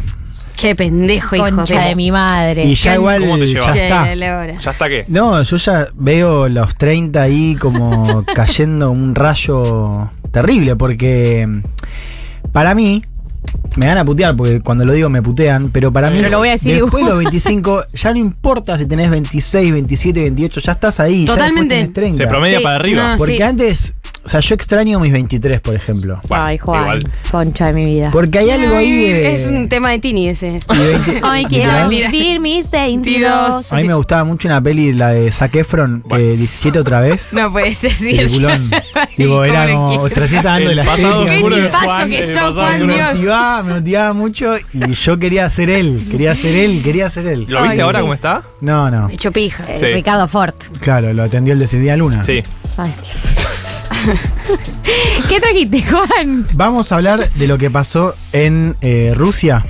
Que, claro, eh, que un- vos Para, preguntaste, además de la guerra. vos preguntaste qué pasó y yo le dije que lo único que sé te lo pregunté a vos a las 6 de la mañana eh, volviendo de tu cumpleaños. Ah, Retuvo no varias cosas. eso. Bueno, es que claro, pasó algo acá. que esto se dio el fin de semana eh, de cierre de listas. Esto arrancó el viernes, que fue la noticia de masa. Mm. Entonces uno estaba desarmado en el sillón viendo C5N, ¿no? Y Lo de pronto- Massa tapó lo de Rusia, ¿querés decir? No, y veía, claro, y Claro. veía uno en Twitter, eh, de pronto en tendencias también, eh, que había un intento de golpe, o que podía haber un, un golpe de Estado en Rusia. Después vamos a charlar si eso fue realmente así. Y el sábado, ¿no? Ya eh, esto circula, pero el día del cierre de lista. Cuando digo esto me refiero a una avanzada por parte de eh, Yevgeny Prigozhin, que es el líder del grupo Wagner, que es un ejército privado que pelea junto, que peleaba junto a Rusia en Ucrania que luego de una pelea abierta con el Ministerio de Defensa, sobre todo, y un general a cargo del general a cargo de la ofensiva de Ucrania, eh, se termina revelando, dice que va a marchar contra no contra Putin, sino contra este ministro de Defensa, anuncia una marcha contra Moscú, lo cual ya nos habla de una, una escena de posible guerra civil, porque marcha con 5.000 hombres armados, toma una ciudad del sur de, de Claro, no es Rusia. una marcha promedio, digamos. No es una No, manifestación. se toma una ciudad, se toma el comando militar en una ciudad que se llama Rostov del Don, que es muy importante para la logística de, de la guerra en Ucrania. O sea, una ciudad con un comando militar ahí presente, se la toma, derriba un par de helicópteros, mata eh, entre 10 y 20 militares rusos, no tiene oposición. De hecho, después de esa ciudad eh, del sur, lo, lo despiden con, con fotos, con selfies, con, con buena onda los ciudadanos de ahí, de Rusia. Selfies. Y emprende su marcha a Moscú. Ahí estamos todos pendientes a ver qué iba a pasar. El Kremlin estaba sitiado. Algunas ah, medios de Occidente decían que Putin ya se había ido. Eso no está confirmado, pero se decía que Putin había ya se había ido del Kremlin, se había ido de Moscú. El helicóptero. El helicóptero, claro. Y justo antes, como una suerte de pantalla partida, ¿no? Estamos viendo a, a este ejército Wagner llegando a Moscú, justo antes de que eso irrumpiera, eh, hubo un acuerdo mediado por el presidente de Bielorrusia, Alexander Lukashenko, que eh, básicamente hacía que Wagner y, o sea, que Prigozhin y Wagner se fueran a Bielorrusia, evitando el choque, que supuestamente Prigozhin no iba a enfrentar cargos. Son los nombres, estoy perdida, eh. te Dale, digo. ahora vamos, esto es una sinopsis. Esta es la, in- la intro. Estoy recién arrancando una sinopsis, eh, pero entonces este Prigozhin, tipo líder de, de Wagner, o sea, el, el otro, ¿no? Está Putin y está Prigozhin, que ahora les voy a contar la historia, es muy fascinante. Eh, bueno, el tipo se va a Bielorrusia, supuestamente no enfrenta cargos y Wagner se disuelve, una parte presuntamente va a entrar al ejército de Rusia y otra parte se va a su casa. Pará. Sí, O sea, ¿esto significa que el conflicto ya está más o menos resuelto? Bueno, Contenido. al Más o menos sí, sí, ya eh, Putin desactivó esa, esa amenaza. Algunos dicen por ahora, para mí hoy esto está más o menos en calma. Pasa que pasó algo que nunca había pasado en Rusia. Esa es la noticia, ese es el, el- el highlight. Nunca Putin tuvo un intento de sublevación como el que tuvo recién, la semana pasada. Porque protestas tuvo grandes, tuvo a Navalny, recuerda el bloquero que era como el opositor. Claro, esta es la primera protesta, digamos, entre comillas, con tipos armados, ¿no? Eso en Rusia no pasaba. Bueno, ahora pasó. Entonces la respuesta es que está más o menos controlado, pero fue tan grande eh, el movimiento de la semana pasada que nos, nos obliga a pensar qué pasó. Seguramente hay cosas que no, no sabemos, muchas cosas no sabemos. Y también entender un poco lo que significa para Rusia en este momento clave. Eso fue la sinopsis. Bien. Bien.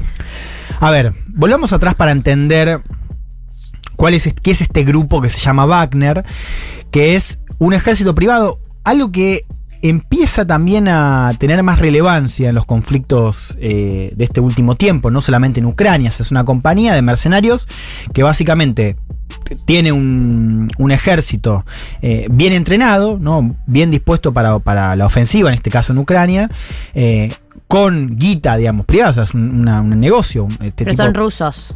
No, hay de todo, pero en buena medida son rusos. Los, los que estamos viendo ahora son rusos porque los sacó de la cárcel. O sea, hay un video donde está este Prigozhin, va a la cárcel, le abren, digamos, las puertas y el tipo va eligiendo combatientes. Esto es un documental. No, no. ¿Hay algún video, documental? video, Ay, me vuelvo loca. Pará, tengo una pregunta con Sí. esto. Eh, un ejército privado, para ser un ejército grande, ¿cuántos hombres tiene que tener? Porque ¿cuántos tiene un ejército de un estado, por ejemplo? Y tenés que ver, a ver, estoy pensando. eh, No, cien, miles, cientos de miles, pero depende si habla de Estados Unidos, China, Rusia bueno, o claro, Argentina. bien. ¿no? Pero- Uruguay. Pero es un grupo paramilitar, tipo, no sé, ¿cuán- ¿cuántos hombres necesitas para decir, che, este es mi ejército Claro. de mercenarios? el tema es para qué, la pregunta es para qué lo vas a usar. Claro. Porque para una guerra necesitas cientos de miles. Para un país chico, controlar, digamos, una estación puntual, ya sea en términos de defensa, o sea, un, un país que no, no piense ir a la guerra, y ahí con miles, decenas de miles te arreglás. Ok, bien. Wagner tuvo en su apogeo, decían, 50.000 combatientes. Mierda, boludo, Ahora es un montón. Es un montón. Ahora se habla más de 25.000 y eran 5.000 los que estaban junto con Prigozhin en la marcha a Moscú. Ok. Ahora vos pensás que si sos un estado tipo Venezuela en 2019, que también parece que contrató Wagner, pero sobre todo estados de África, estados como la República Centroafricana, Mali, digo, países en guerra civil eh, que no tienen recursos para, o, o incluso know-how para entrenar un ejército y te sale más barato, ¿no? Contratar un ejército privado, los reciben, les dan algunos, en algunos países de África, es más como controlar la seguridad del, del personal del Estado. En otros casos los pusieron a Wagner en minas, en yacimientos, ¿no? A cuidarlo. Bueno, eso termina siendo redituable. ¿Esto es full legal? Para la, sentido? para la ley internacional. Contratar un ejército mm, de mercenarios. Lo que no sé si es legal, creo que no. No soy experto en derecho internacional. Ok.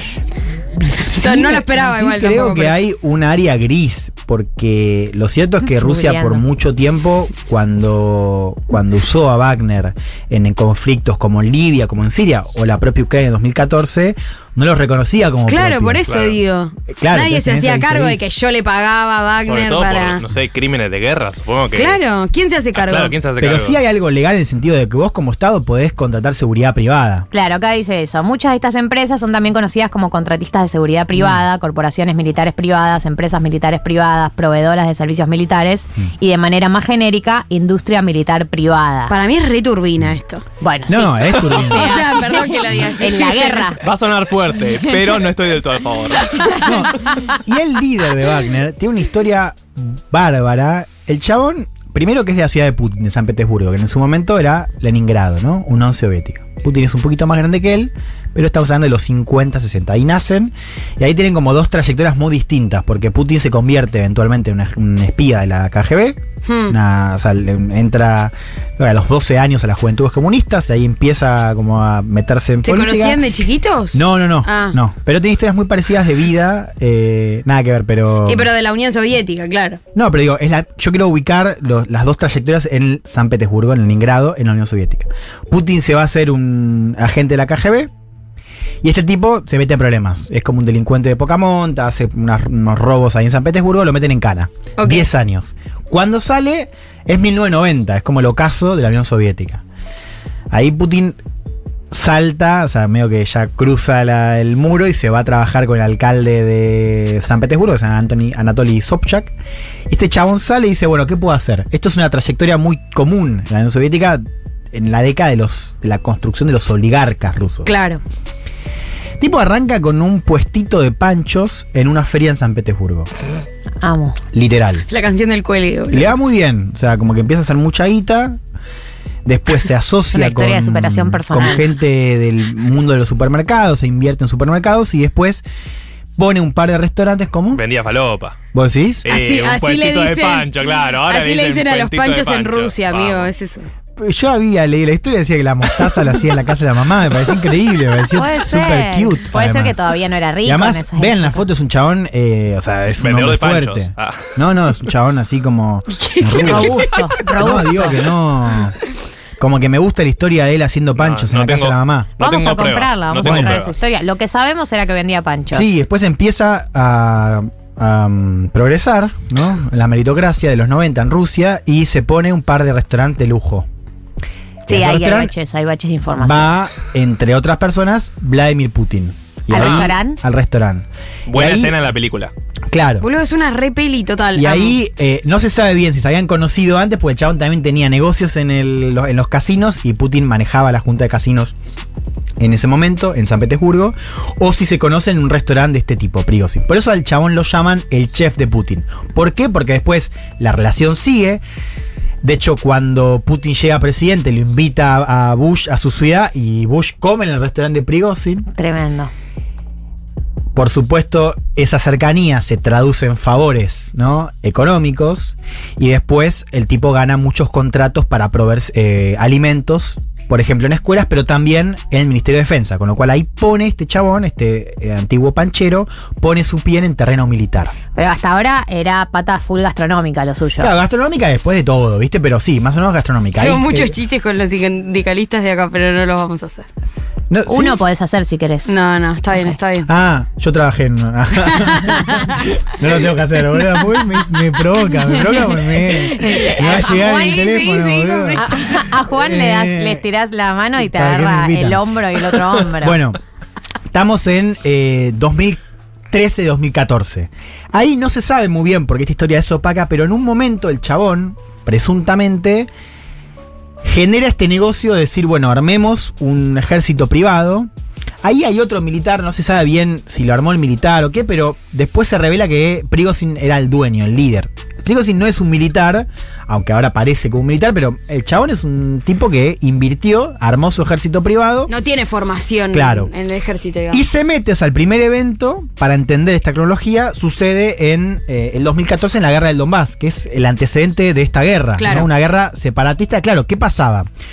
Rusia no podía pelear con su ejército, porque teóricamente esto era un conflicto iniciado por separatistas que vivían en Ucrania, pero se sentían más cerca de Rusia. Así Claro. arranca toda esta guerra también, en el este de Ucrania, en el Donbass, que es donde está peleando ahora. Entonces Rusia estaba involucrado con Wagner, ¿no? Lo tercerizaba de alguna manera. Hay otros ejércitos privados, Wagner era el más importante. Después se exporta, esto funciona bien, Wagner se va a Libia y Siria, lugares donde Rusia también tenía interés en meterse. Y en África lo mismo, en África les contaba recién, los gobiernos los contratan para seguridad del Estado, seguridad de minas, y a Rusia le sirve porque siempre está muy cerca de los intereses geopolíticos del Kremlin. En África lo hace en detrimento de Francia, o sea, Rusia se mete eh, eh, en África con la ayuda de Wagner y empieza a trabar ¿no? alianzas de seguridad con gobiernos africanos, ¿no? en una zona de África que en general es la zona de influencia o era tradicionalmente la zona de influencia de Francia. Acá estamos ya eh, acercándonos a eh, la guerra en Ucrania, que es el momento donde Prigozhin se vuelve un actor relevante, porque el tipo no se lo conocía, de ser un tipo quizás más de, la- de- de aparato, se conocía los, los que seguían muy de cerca a Rusia, pero no era un tipo como lo vimos en la guerra, eh, que eh, primero que le vimos la cara, porque el tipo comunicaba todo el tiempo en Telegram básicamente los avances ¿no? de Wagner, que peleaba, insisto, junto al ejército de Rusia. ¿Puedo preguntar Sí. algo? Eh, ¿por, por qué el interés de Rusia de no eh, estar en estos lugares de conflicto hélico con ejército, o digo, ¿estaba con ejército propio o solo estaba presente Wagner en estos lugares? Tipo África. No, eh, esto es, esto es Wagner. ¿Por, por qué la utilización de un ejército mercenario? Porque decíamos antes, bueno, no reconocía que este, respondía al, al- a Rusia. Sí, a ver, hay una, una parte, claro, que, que, mm, es lo que decía recién con el tema de Ucrania, o sea, eh, no, no, Rusia no puede eh, formalmente ser parte de ese conflicto, ¿no? El caso de Ucrania es más simbólico por la cuestión europea, el de África no importa tanto, con lo cual nos, nos habla el, la segunda, el segundo paquete de, de respuestas que es costos, o sea, te sale más barato también. Claro, ok. Bueno, No pagan la en RT, este- no en pagan este jubilación. conflicto de Ucrania en particular, no es, no es, eh, es oficial que es Rusia. Sí, digamos. no, en este conflicto, eh, ella preguntó por África. Por África. En este conflicto hay algo también estratégico que es que Rusia, por lo pronto, no ha llamado a una movilización total de la sociedad. Hemos visto un llamado puntual, pero digamos, hay algo de la experiencia de Wagner y la cantidad de hombres que tiene que para Rusia es funcional, ¿no? Y, insisto, pelea al lado de su ejército. O sea, te da una capacidad ofensiva mayor. O sea, tenés un ejército entrenado bastante. O sea, yo les contaba, esos son tipos que eran presos, digamos. También hay otra disposición. No es lo mismo tener un ciudadano que vos lo reclutás en una movilización ¿no? de, de- de reservistas a tener un tipo que salió de la cárcel y, digamos, no le importa nada. ¿No? Eh, este, este marco teórico es raro, pero creo que hay No, algo no, está ahí, bien, hay algo ahí, hay algo ahí. O sea, efectivamente es funcional a la ofensiva de Kremlin de, de Rusia en eh, Ucrania. Así llegamos a este momento de la guerra donde el tipo se hace conocido, ¿no? Se habla y se pregunta, che, ¿cómo es la relación entre Wagner? Porque, digamos, ¿cómo se comanda eso? Porque vos tenés un ejército privado con un tipo muy cercano a Putin, pero que al mismo tiempo no está integrado bajo la órbita del Ministerio de Defensa. Y acá empiezan a aparecer algunas chispas.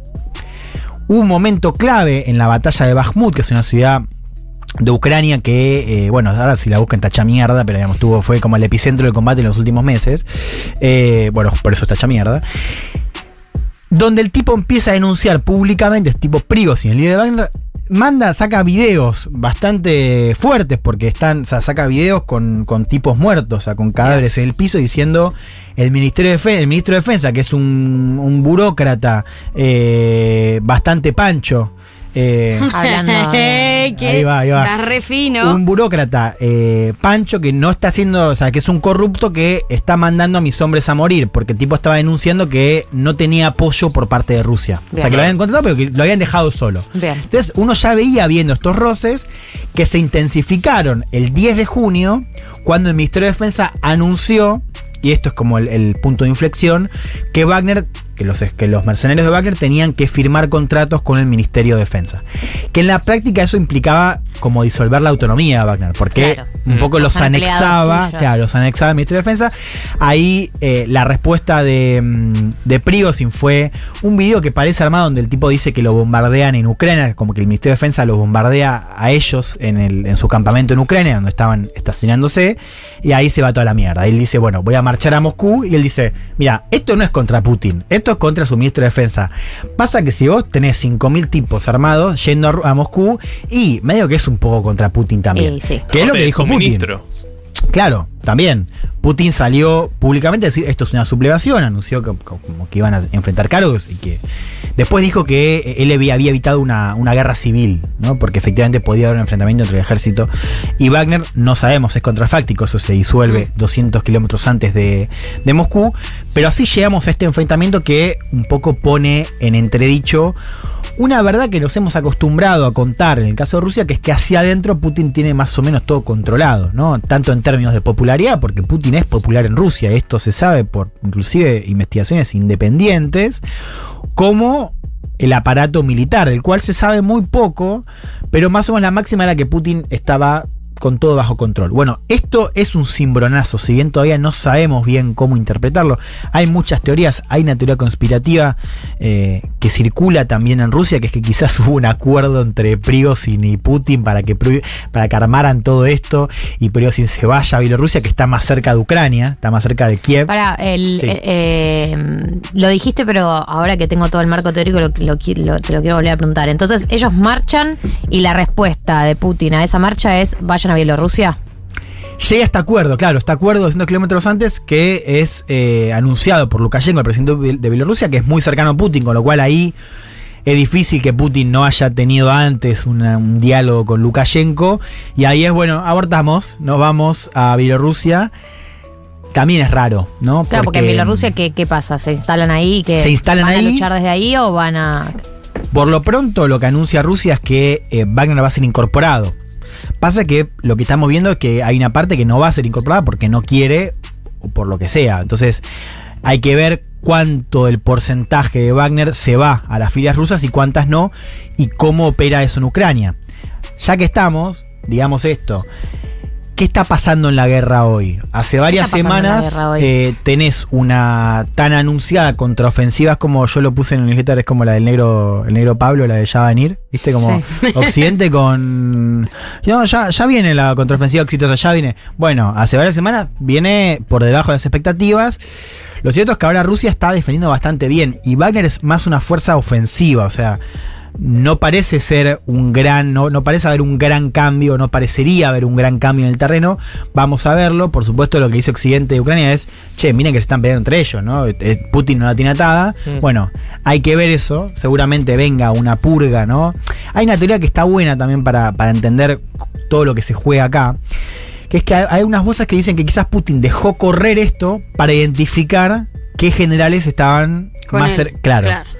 Que eso, eh, que en Venezuela pudo haber pasado algo parecido, ¿no? Que Maduro, como dice, bueno, dejemos correr esta avanzada, ¿no? Cuando fue la de, la de Guaidó en su momento, para ver qué generales estaban más cerca. Bueno, de hecho ya hay como una. mm, se está publicitando una, una purga en, lo- en las Fuerzas Armadas, justamente para eh, sacar a estos elementos que estaban. que no hicieron nada también. Bueno, eso es parte de esta trama, que como les decía, es inédita, no tanto por lo que generó, sino por eh, haber existido, digamos, Claro. ¿no? Eh, ¿Por qué rompe este mantra de que Putin hacia adentro tenía todo más o menos atado? Como siempre en Rusia, tenemos más preguntas que respuestas. Juan Elmanés, eh, resumiendo la situación de Julia. ¿De Julia? ¿Qué? No, no, no. Cualquiera, boludo. ¿Qué me no- está diciendo? Nos ¿Qué podemos ir. carajo acaba de pasar? ¿Qué me Gente, Yo entendí, yo entendí, yo entendí. Eh, Dios mío. No, boludo. Irremontable en este momento, 1140 66 Vamos a escuchar a Bizarrap con Raúl Alejandro. Tiró el agua, tiró el agua. Señores. Chao, Galia. Estaba sola y triste como esta canción.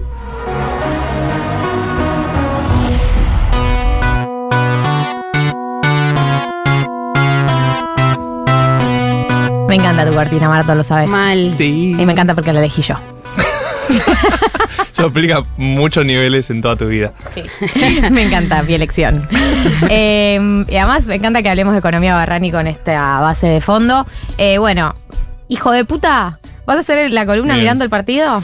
Quiero denunciar al gobierno nacional, a la AFA, a Chiqui Mafia y a todos que ponen al puntero del torneo jugando un sábado a las 3 de la tarde cuando saben que 1990 está al aire. Voy a bloquearlo. no está bloqueado, solo diste vuelta al celular. Sí, está ¿Cómo bloqueado. estamos? Estamos perdiendo 1-0, por eso un poco también voy a denunciarlo. Ah, pues jugamos contra Barraca Central. Sí, nosotros. ¿Sos de River millos. vos, Juan? Cuando pinta. Sí, sí, arriba. Bueno, Bueno. eh, nada, presentá el tema vos. Volvé a presentar Sí. el tema No, y desarrolla. Voy a empezar con una pregunta. Sí, Sí. Sí. Y no es un examen, es solo una pregunta. Es un focus group. bien. ¿Ustedes se compraron un pintalabios rojo en los últimos meses? Sí, No. ¿Sí? sí. ¡Vamos! ¿Qué carajo Le- es esa están pregunta? participando muy bien en la columna. Bueno, Yo me lo yo robé uno. bueno, también vale. Lo tuyo era más extraño. No sabía que ibas a estar en la mesa, perdón, pero bueno, justo puse este ejemplo. ¿Por qué? Porque Leonard Lauder, presidente de la marca de cosméticos de lujo Estée Lauder, Tremenda manda, marca. decía que cuando se disparan las ventas de pintalabios de color rojo, se aproxima una crisis económica. Es buenísimo. ¿Qué carajo? Es buenísimo. ¿Cómo? Factos. ¿Y por qué lo decía? Factos, full factos. ¿Por qué lo decía? Porque dice que en épocas de crisis los consumidores compran artículos más baratos y los sustituyen por otros más caros. O sea, no me voy a cambiar la heladera, no voy a cambiar la tele, eh, voy a comprarme un pintalabio rojo. Un buen pintalabios rojo que es lo que me puedo comprar. Ay, voy no a- entendí, no no me voy a comprar un, no voy a comprar un Ah, vestido. entendiendo ya. No voy a comprar un vestido, no voy a comprar una cartera, voy a comprar un pitalabios. Como que, porque las ca- capitalismo, necesidad de consumo, sociedad basada en la compra constante, Sarasa, que sí. te lleva a comprarte cosas, pero Que esas cosas que necesitas. compras son más baratas. No, vas a No, hacer un no, gasto tan no tenés la fuerte. guita para Claro. hacer una inversión en una heladera, entonces te compras un buen pintalabios Ok, rojo. Bien. ¿Ok? Y esto se está comprobando acá. Así que gracias, Galia, por participar De nada. una manera tan correcta en la columna. ¿Por qué digo esto? Primero, porque es muy divertido, ¿no? Sí. Es una buena teoría. Segundo, porque la discusión que vengo a plantear es, ¿hay tal crisis? ¿No? O sea, veníamos hablando de la economía Barrani, todo se mueve por izquierda ahora, por derecha. Informalmente. ¿Cuánto, cuánto hay informal, cuánto informal? ¿Es un bull market? ¿Es un bear market? ¿La economía va a crecer? ¿La economía va a caer? Bueno, es, me, me parece que es como la discusión del próximo presidente, ¿no? A ver si va a tener las condiciones como para poder resolver los problemas o no. Sí. y- ¿Estamos bullish o estamos bearish? ¿Estamos bullish o estamos bearish? Bueno, eh, vos antes hablabas de Gabriela Cerruti. Gabriela Cerruti hace un par de semanas puso: Fui a cenar al centro y al teatro en Avenida Corrientes y no se podía caminar. Entonces, esta imagen no es la de un país en crisis, dice la portavoz del gobierno nacional. Eh, ahí hubo toda una discusión sobre si se estaban viendo bien las estadísticas, ¿no? Si el INDEC o la economía mide bien esta parte de la economía Barrani, por así decirlo. Si es que creció bastante la economía informal y en realidad la Argentina está mejor de lo que dicen los números. La, la tesis, la tesis de fondo de Maslatón, Cerruti pas- y par- Alberto, parcialmente sí. Alberto es que en realidad la economía está mejor de lo que dicen los indicadores porque hay una parte de la economía que no está siendo medida por los indicadores justamente por ser informal. Claro. Ahí tengo una mala noticia. Y es que los indicadores sí miden la economía informal. Claro, eso te iba a preguntar. Eh, o sea, las estadísticas oficiales, el INDEC, el PBI, los La E estimadores. Claro, la EPH es una forma. Eh, miden la economía informal, miden lo, lo no registrado y lo ilegal ¿Y también. cómo lo O sea, medís eso? Bueno, lo estimas. Vos Claro, que, suponés. es- que con- que tiene una correlación con lo formal. Claro, por ejemplo, hay sectores, como puede ser el de la construcción, que tienen mucho empleo informal, ¿sí? Pero vos podés ver datos más formales, por así decirlo, como puede ser la venta de cemento, o la venta de asfalto, la venta de materiales que sí tenés bastante más formalizado. ¿Sí? Entonces vos tomás un indicador formalizado para estimar cómo va todo el otro sector que es bastante más informal. Claro, Eso se hace. Que se parte de lo registrado para sacar conclusiones sobre lo no registrado. Claro, y eso lo hace el INDEC. Entonces salir a decir que la economía está mucho mejor de lo que se mide es un poco extraño en términos eh, de política, porque si esa es tu defensa del gobierno, es, raro. Es raro y que sea la portavoz la que diga eso en función también de una experiencia personal como es ir al teatro. Obvio. También es cierto que en, en parte lo que están planteando es tal vez cambió eso y está bien que el PBI lo mide, ¿no? La economía informal, pero tal vez lo está subestimando, que es un poco la discusión de fondo. O sea, si las mediciones actualmente miden bien esa economía informal. Un poco también el discurso que viene con esa conversación es, bueno, hay mucha gente que cobra en dólares para afuera. Trabajadores informales, ¿no? Que no ¿Qué facturan. porcentaje de gente Pero- cobra en dólares para afuera? Bueno, la economía informal en Argentina se calcula generalmente por debajo del 50%, por arriba del 40, 45. Ah, más la o menos. mierda, un montón. Es un montón, sí. De economía informal. Pero eso no significa que sean que todos cobren en dólares. No, claramente. pero solo el 5%, o sea, de ese 45, solo 5 son de alta calidad, por así decirlo. Ok. Podríamos decir profesionales que no facturan. Calificados. Calificados, claro. Que evaden impuestos más que. Sí, Ah, claro. pero también puede ser que labur- laburan para afuera y, no sé, Pero no cobran se supone en que eso se debería contemplar. O sea, cuando decías al comienzo, hace un ratito, que la economía informal Claro. se mide igual. Claro. ¿No deberían estar medidos? Si, si en la EPH, si en la encuesta permanente de hogares, el INDEC va y les pregunta si trabajan, ellos dicen que trabajan. Entonces no entra en el número de desocupados. Claro, y aparte en la, en la encuesta permanente de hogares también te preguntan, eh, más allá de tus ingresos, ponele que mientas y digas, no, bueno, yo formalmente solo cobro tal parte, pero cuando te preguntan tus gastos, medio que salta la No, y además no se condice con los niveles de empleo que tenés hoy. Por eso. Entonces, hay parte de la economía informal que está medida. La discusión no es si está medido o no. La discusión es si hoy en día, con las nuevas tecnologías, con todo el trabajo para el exterior que están haciendo en los últimos años y post pandemia, si se está viendo bien o se está viendo mal esa economía informal. Esa es otra discusión. Ahora, decir que la Argentina está mucho mejor de lo que dicen los números porque la economía es barrani, porque eh, hay un bull market que no lo está midiendo, es medio extraño en términos de teoría. Lo que sí queda claro es que la inflación está pegando mucho peor el sector informal que el sector formal. Salió el dato de salarios de abril. ¿Se acuerdan de abril? La inflación del 8.4%. ¡Qué bello, Abril! Sí. Sí. Dios santo que bello abril. Bueno, los salarios del sector privado registrado, ¿sí? O sea, los que trabajan en empresas y En están blanco. registrados en blanco, claro. eh, aumentaron casi 7%, o sea, perdieron, pero un punto y piquito. Sí. Ahora, los informales aumentaron 4. O sea, Bueno. la mitad de la inflación. Claro. Y eso, si lo ves el año pasado, también los, los que trabajan en blanco en empresas le pudieron empatar la inflación y los que trabajan en el sector informal perdieron 30 puntos. Y sí, porque anda a negociar, anda a negociar, o sea, desde monotributistas Monotributistas. para abajo, monotributistas a eh, estar directamente no registrado, hasta tener un kiosco, hasta tener una changa, anda a negociarle. eh, ¿Viste la inflación que hubo este mes? Me gustaría ajustes, porque la negociación que uno tiene que pasar a tener es ajustes trimestrales o ajustes incluso, incluso mensuales, eh, y no tenés el poder de negociación cuando estás en esa situación para tener esas conversaciones. Ahora, pe- perdón, pero me resulta muy, muy chocante que desde el mismo Poder Ejecutivo se contribuya a esta teoría cuando la realidad es que tenés, ponele, el 45% de los trabajadores en, calidad informal y no estás pensando ninguna política pública que pueda contribuir a ayudar a la situación salarial de ese gran porcentaje de población que está eh, trabajando. Porque digo, más allá de informal o no formal, se cuentan en las cuentas públicas, pa- forman parte de la actividad económica del país Sí.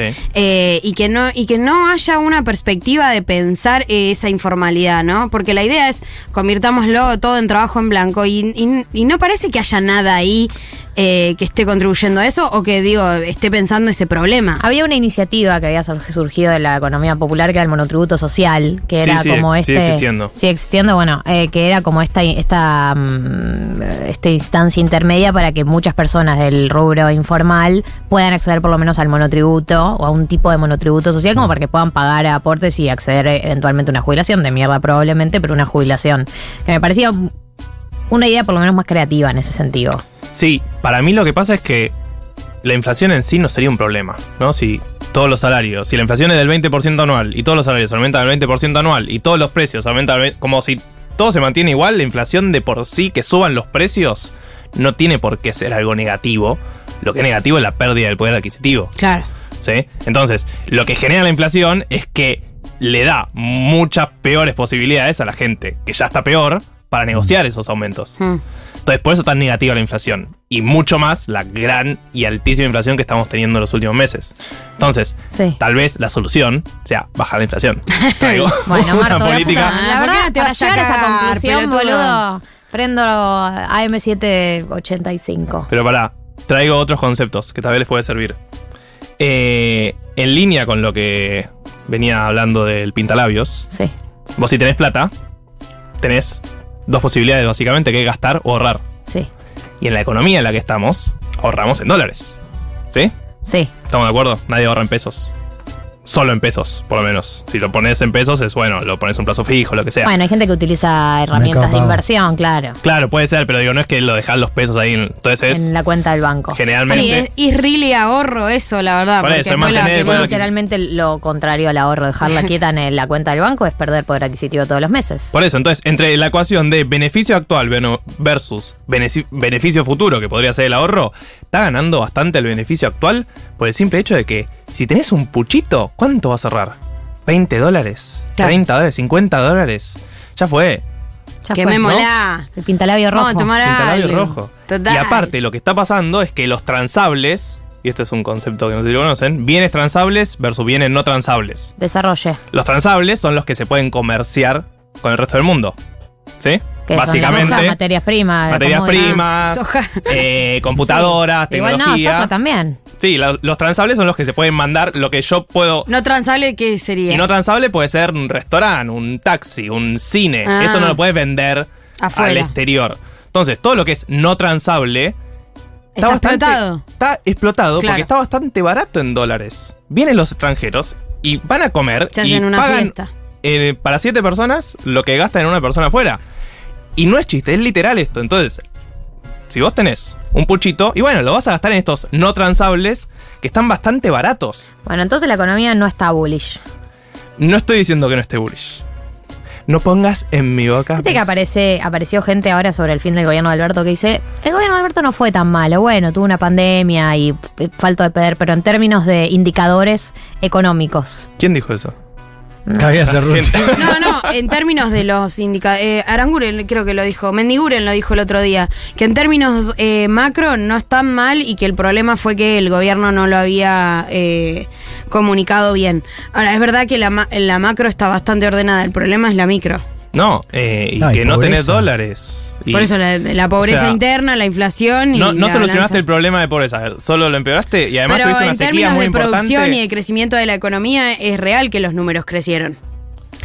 Eh, Pero si se sí. pero Es raro porque tenés la pandemia. con la pandemia, claro. O sea, Claro. Bueno, hubo rebote. como post, post, claro, post 2020, es verdad, todo fue para arriba porque no se puede estar más parado de lo que se estuvo en el 2020. Más para abajo. Sí. Claro. No, eh, pero sí, sí los datos, no sé, de desocupación, por ejemplo, eh, no están, o sea, de hecho han No. bajado. Hay muchos datos vinculados al empleo, a la actividad económica y etcétera, que en las últimas mediciones fueron todos eh, para Claro, mejor, actividad digamos. por Sí, rubro, y si todo hay, un si hay un discurso que es estamos en el 2001 y no lo estamos viendo, ¿no? Hay un poco ese discurso. Sí. Eh, los datos no muestran eso. O sea, la pobreza igual está bastante más baja que lo que estaba en el 2001 por el simple hecho de que cambió la medición. Entonces, el dato ese de que antes el 50% de los argentinos eran pobres, bueno, era con otra canasta.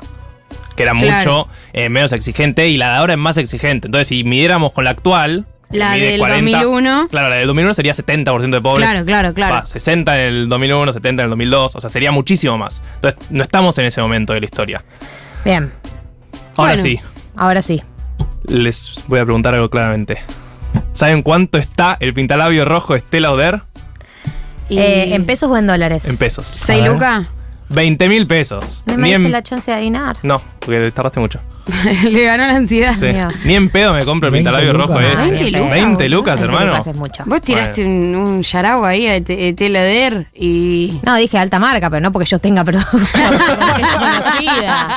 No, En no tus tengo nada de este lauder, la O verdad. sea que básicamente ni para un pintalabio rojo que en otros países marca que se viene la crisis económica, nos alcanza a La nosotros puta acá. que los parió. Con Gracias, Marto, por inspirarnos a ser mejores. Eh, en minutos cerramos el programa de hoy con una columna exclusiva, especial, única e inigualable de Julia Piasek. Personajes que me hicieron gay se llama. Así que vamos a un tema y seguimos con más 1990. Ahora sí entramos en el tramo final del programa. Voy a dar vuelta a los auriculares, pues los tengo al revés. Eh, no, no los tenía bien. Bueno, Por favor. Eh, el miércoles 28 fue el Día del Orgullo LGBTIQ, el Día Internacional, el día en el que festejan el resto del mundo también. Y por ese motivo, eh, está aquí en la mesa Juli Piasek, nuestra productora. Eh, que se trajo una columna que me motiva muchísimo, que se llama Personajes que me hicieron gay. Esta es toda la introducción, Juli. Dale para adelante. Genial. Hola, muchas gracias. De bueno, nada. Hola. Hola. Hola. Hola. Hola. Bueno, esta columna la titulé así, la titulé Cinco personajes que me hicieron gay.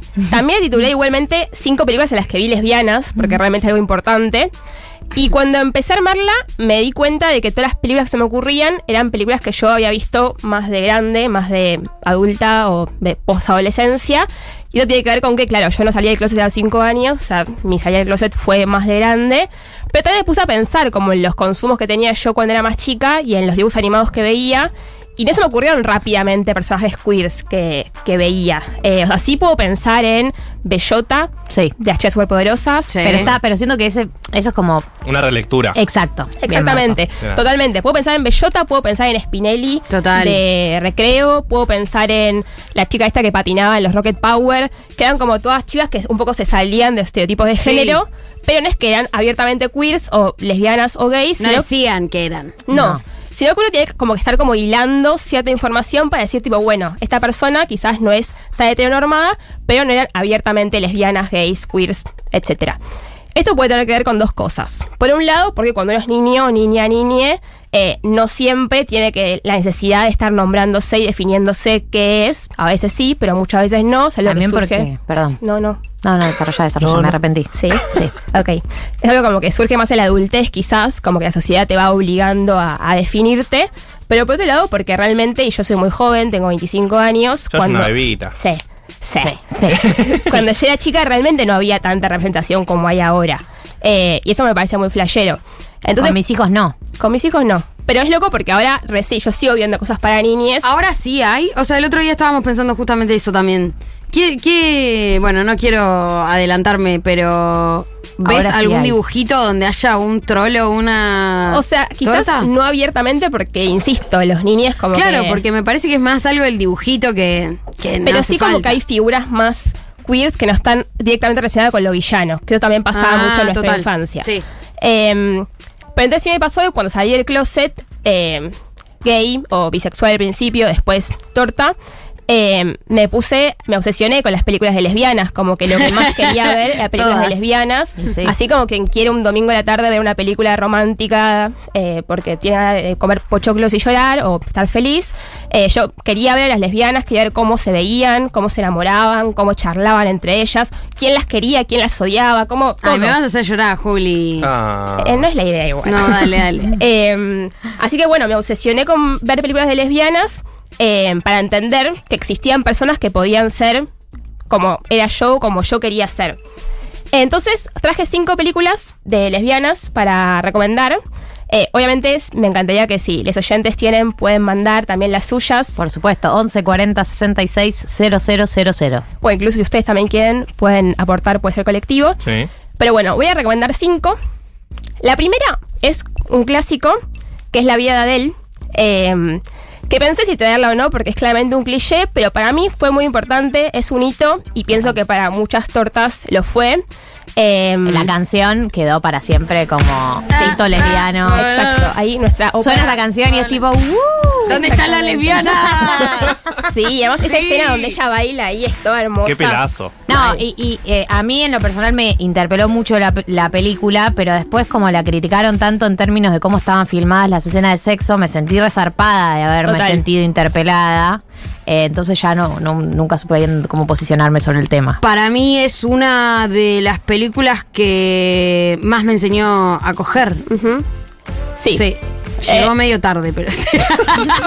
Antes de eso estabas... Está ahí, la vi. No, igual es real. Le pido perdón a toda la gente antes. Realmente yo también coincido ahí que creo que fue como el primer sexo lésbico que vi por fuera del porno, digamos, como más estético.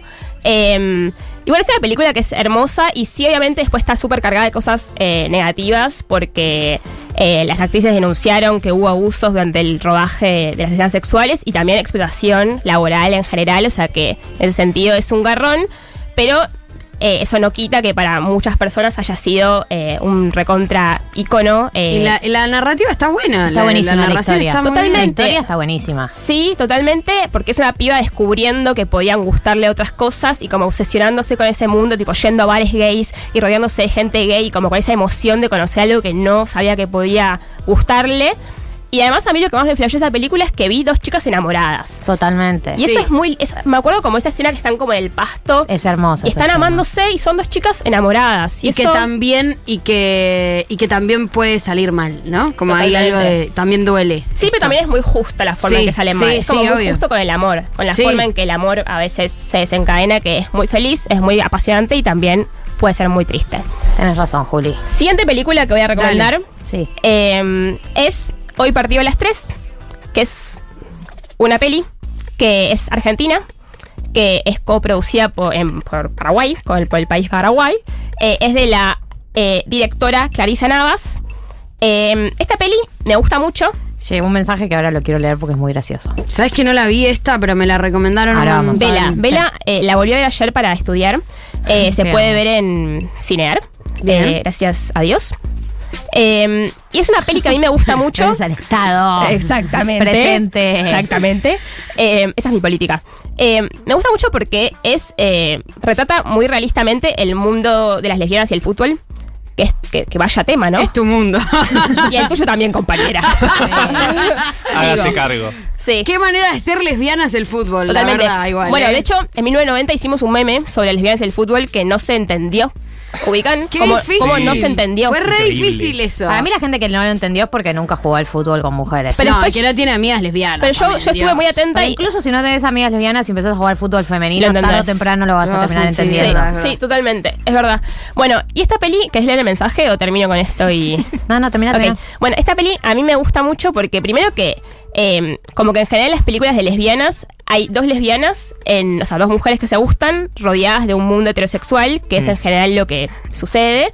Y acá es como un micromundo, es en un barrio popular, y es un micromundo que está lleno de tortas, o sea, lleno de lesbianas, distintas personas, todas lesbianas. Entonces no es una sorpresa que haya lesbianas, sino es que las lesbianas están ahí sobreviviendo a un mundo heteronormado, sino que... Hostil, Exacto. claro. O sea, sí es hostil por otras razones, pero son todas lesbianas. Y eso es hermoso porque hay variedad, variedad de todo. Que es un poco lo que termina pasando en la vida real. O sea, si, si sos parte de la comunidad LGTBIQ, terminas como haciéndote de, de tu red de contención, de tu familia, de tu circuito cotidiano, gente queer también. Sí, re importante.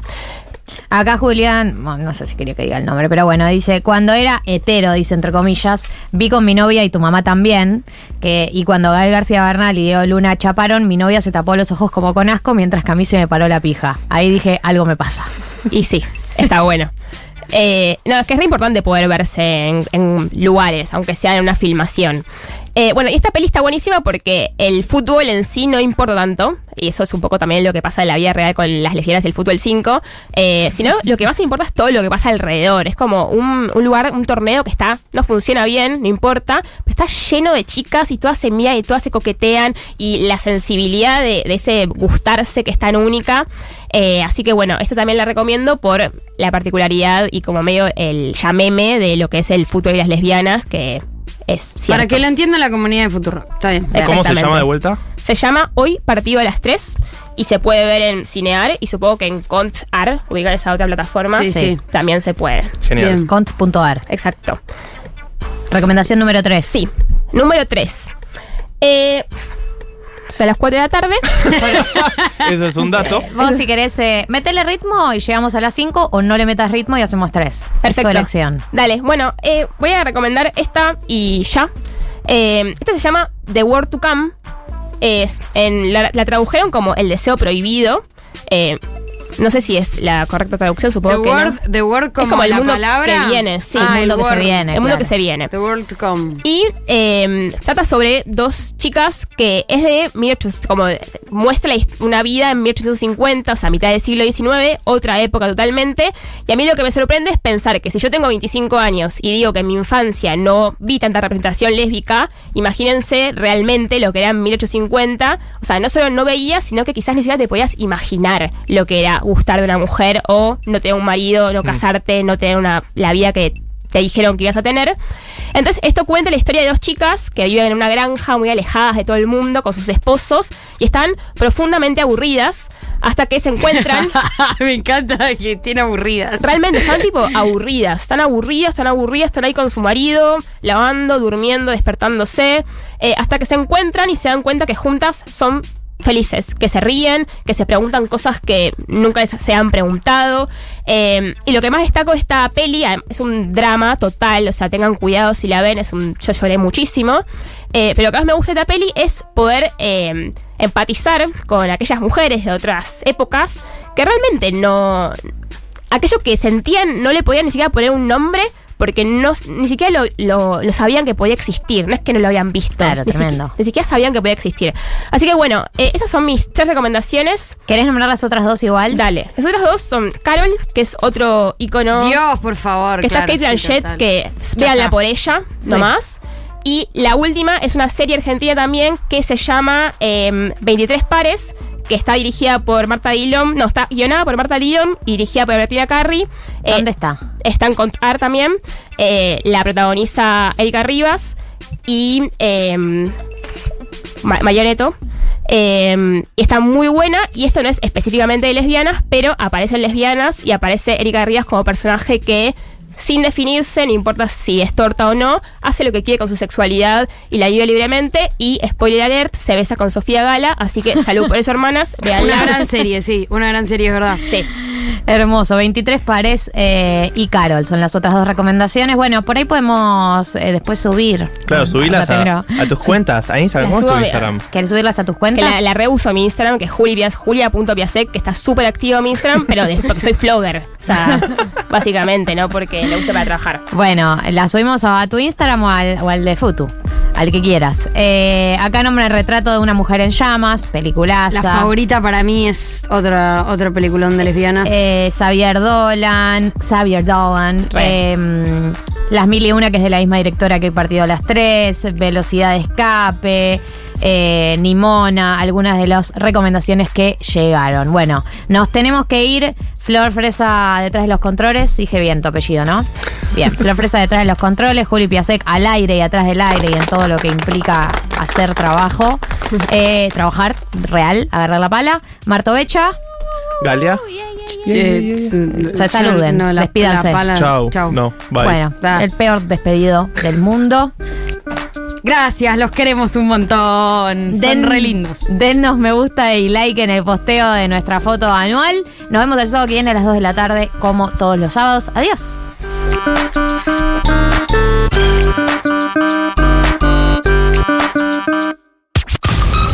Martín y Becha. Nuevas neurosis para los problemas de siempre. 1990.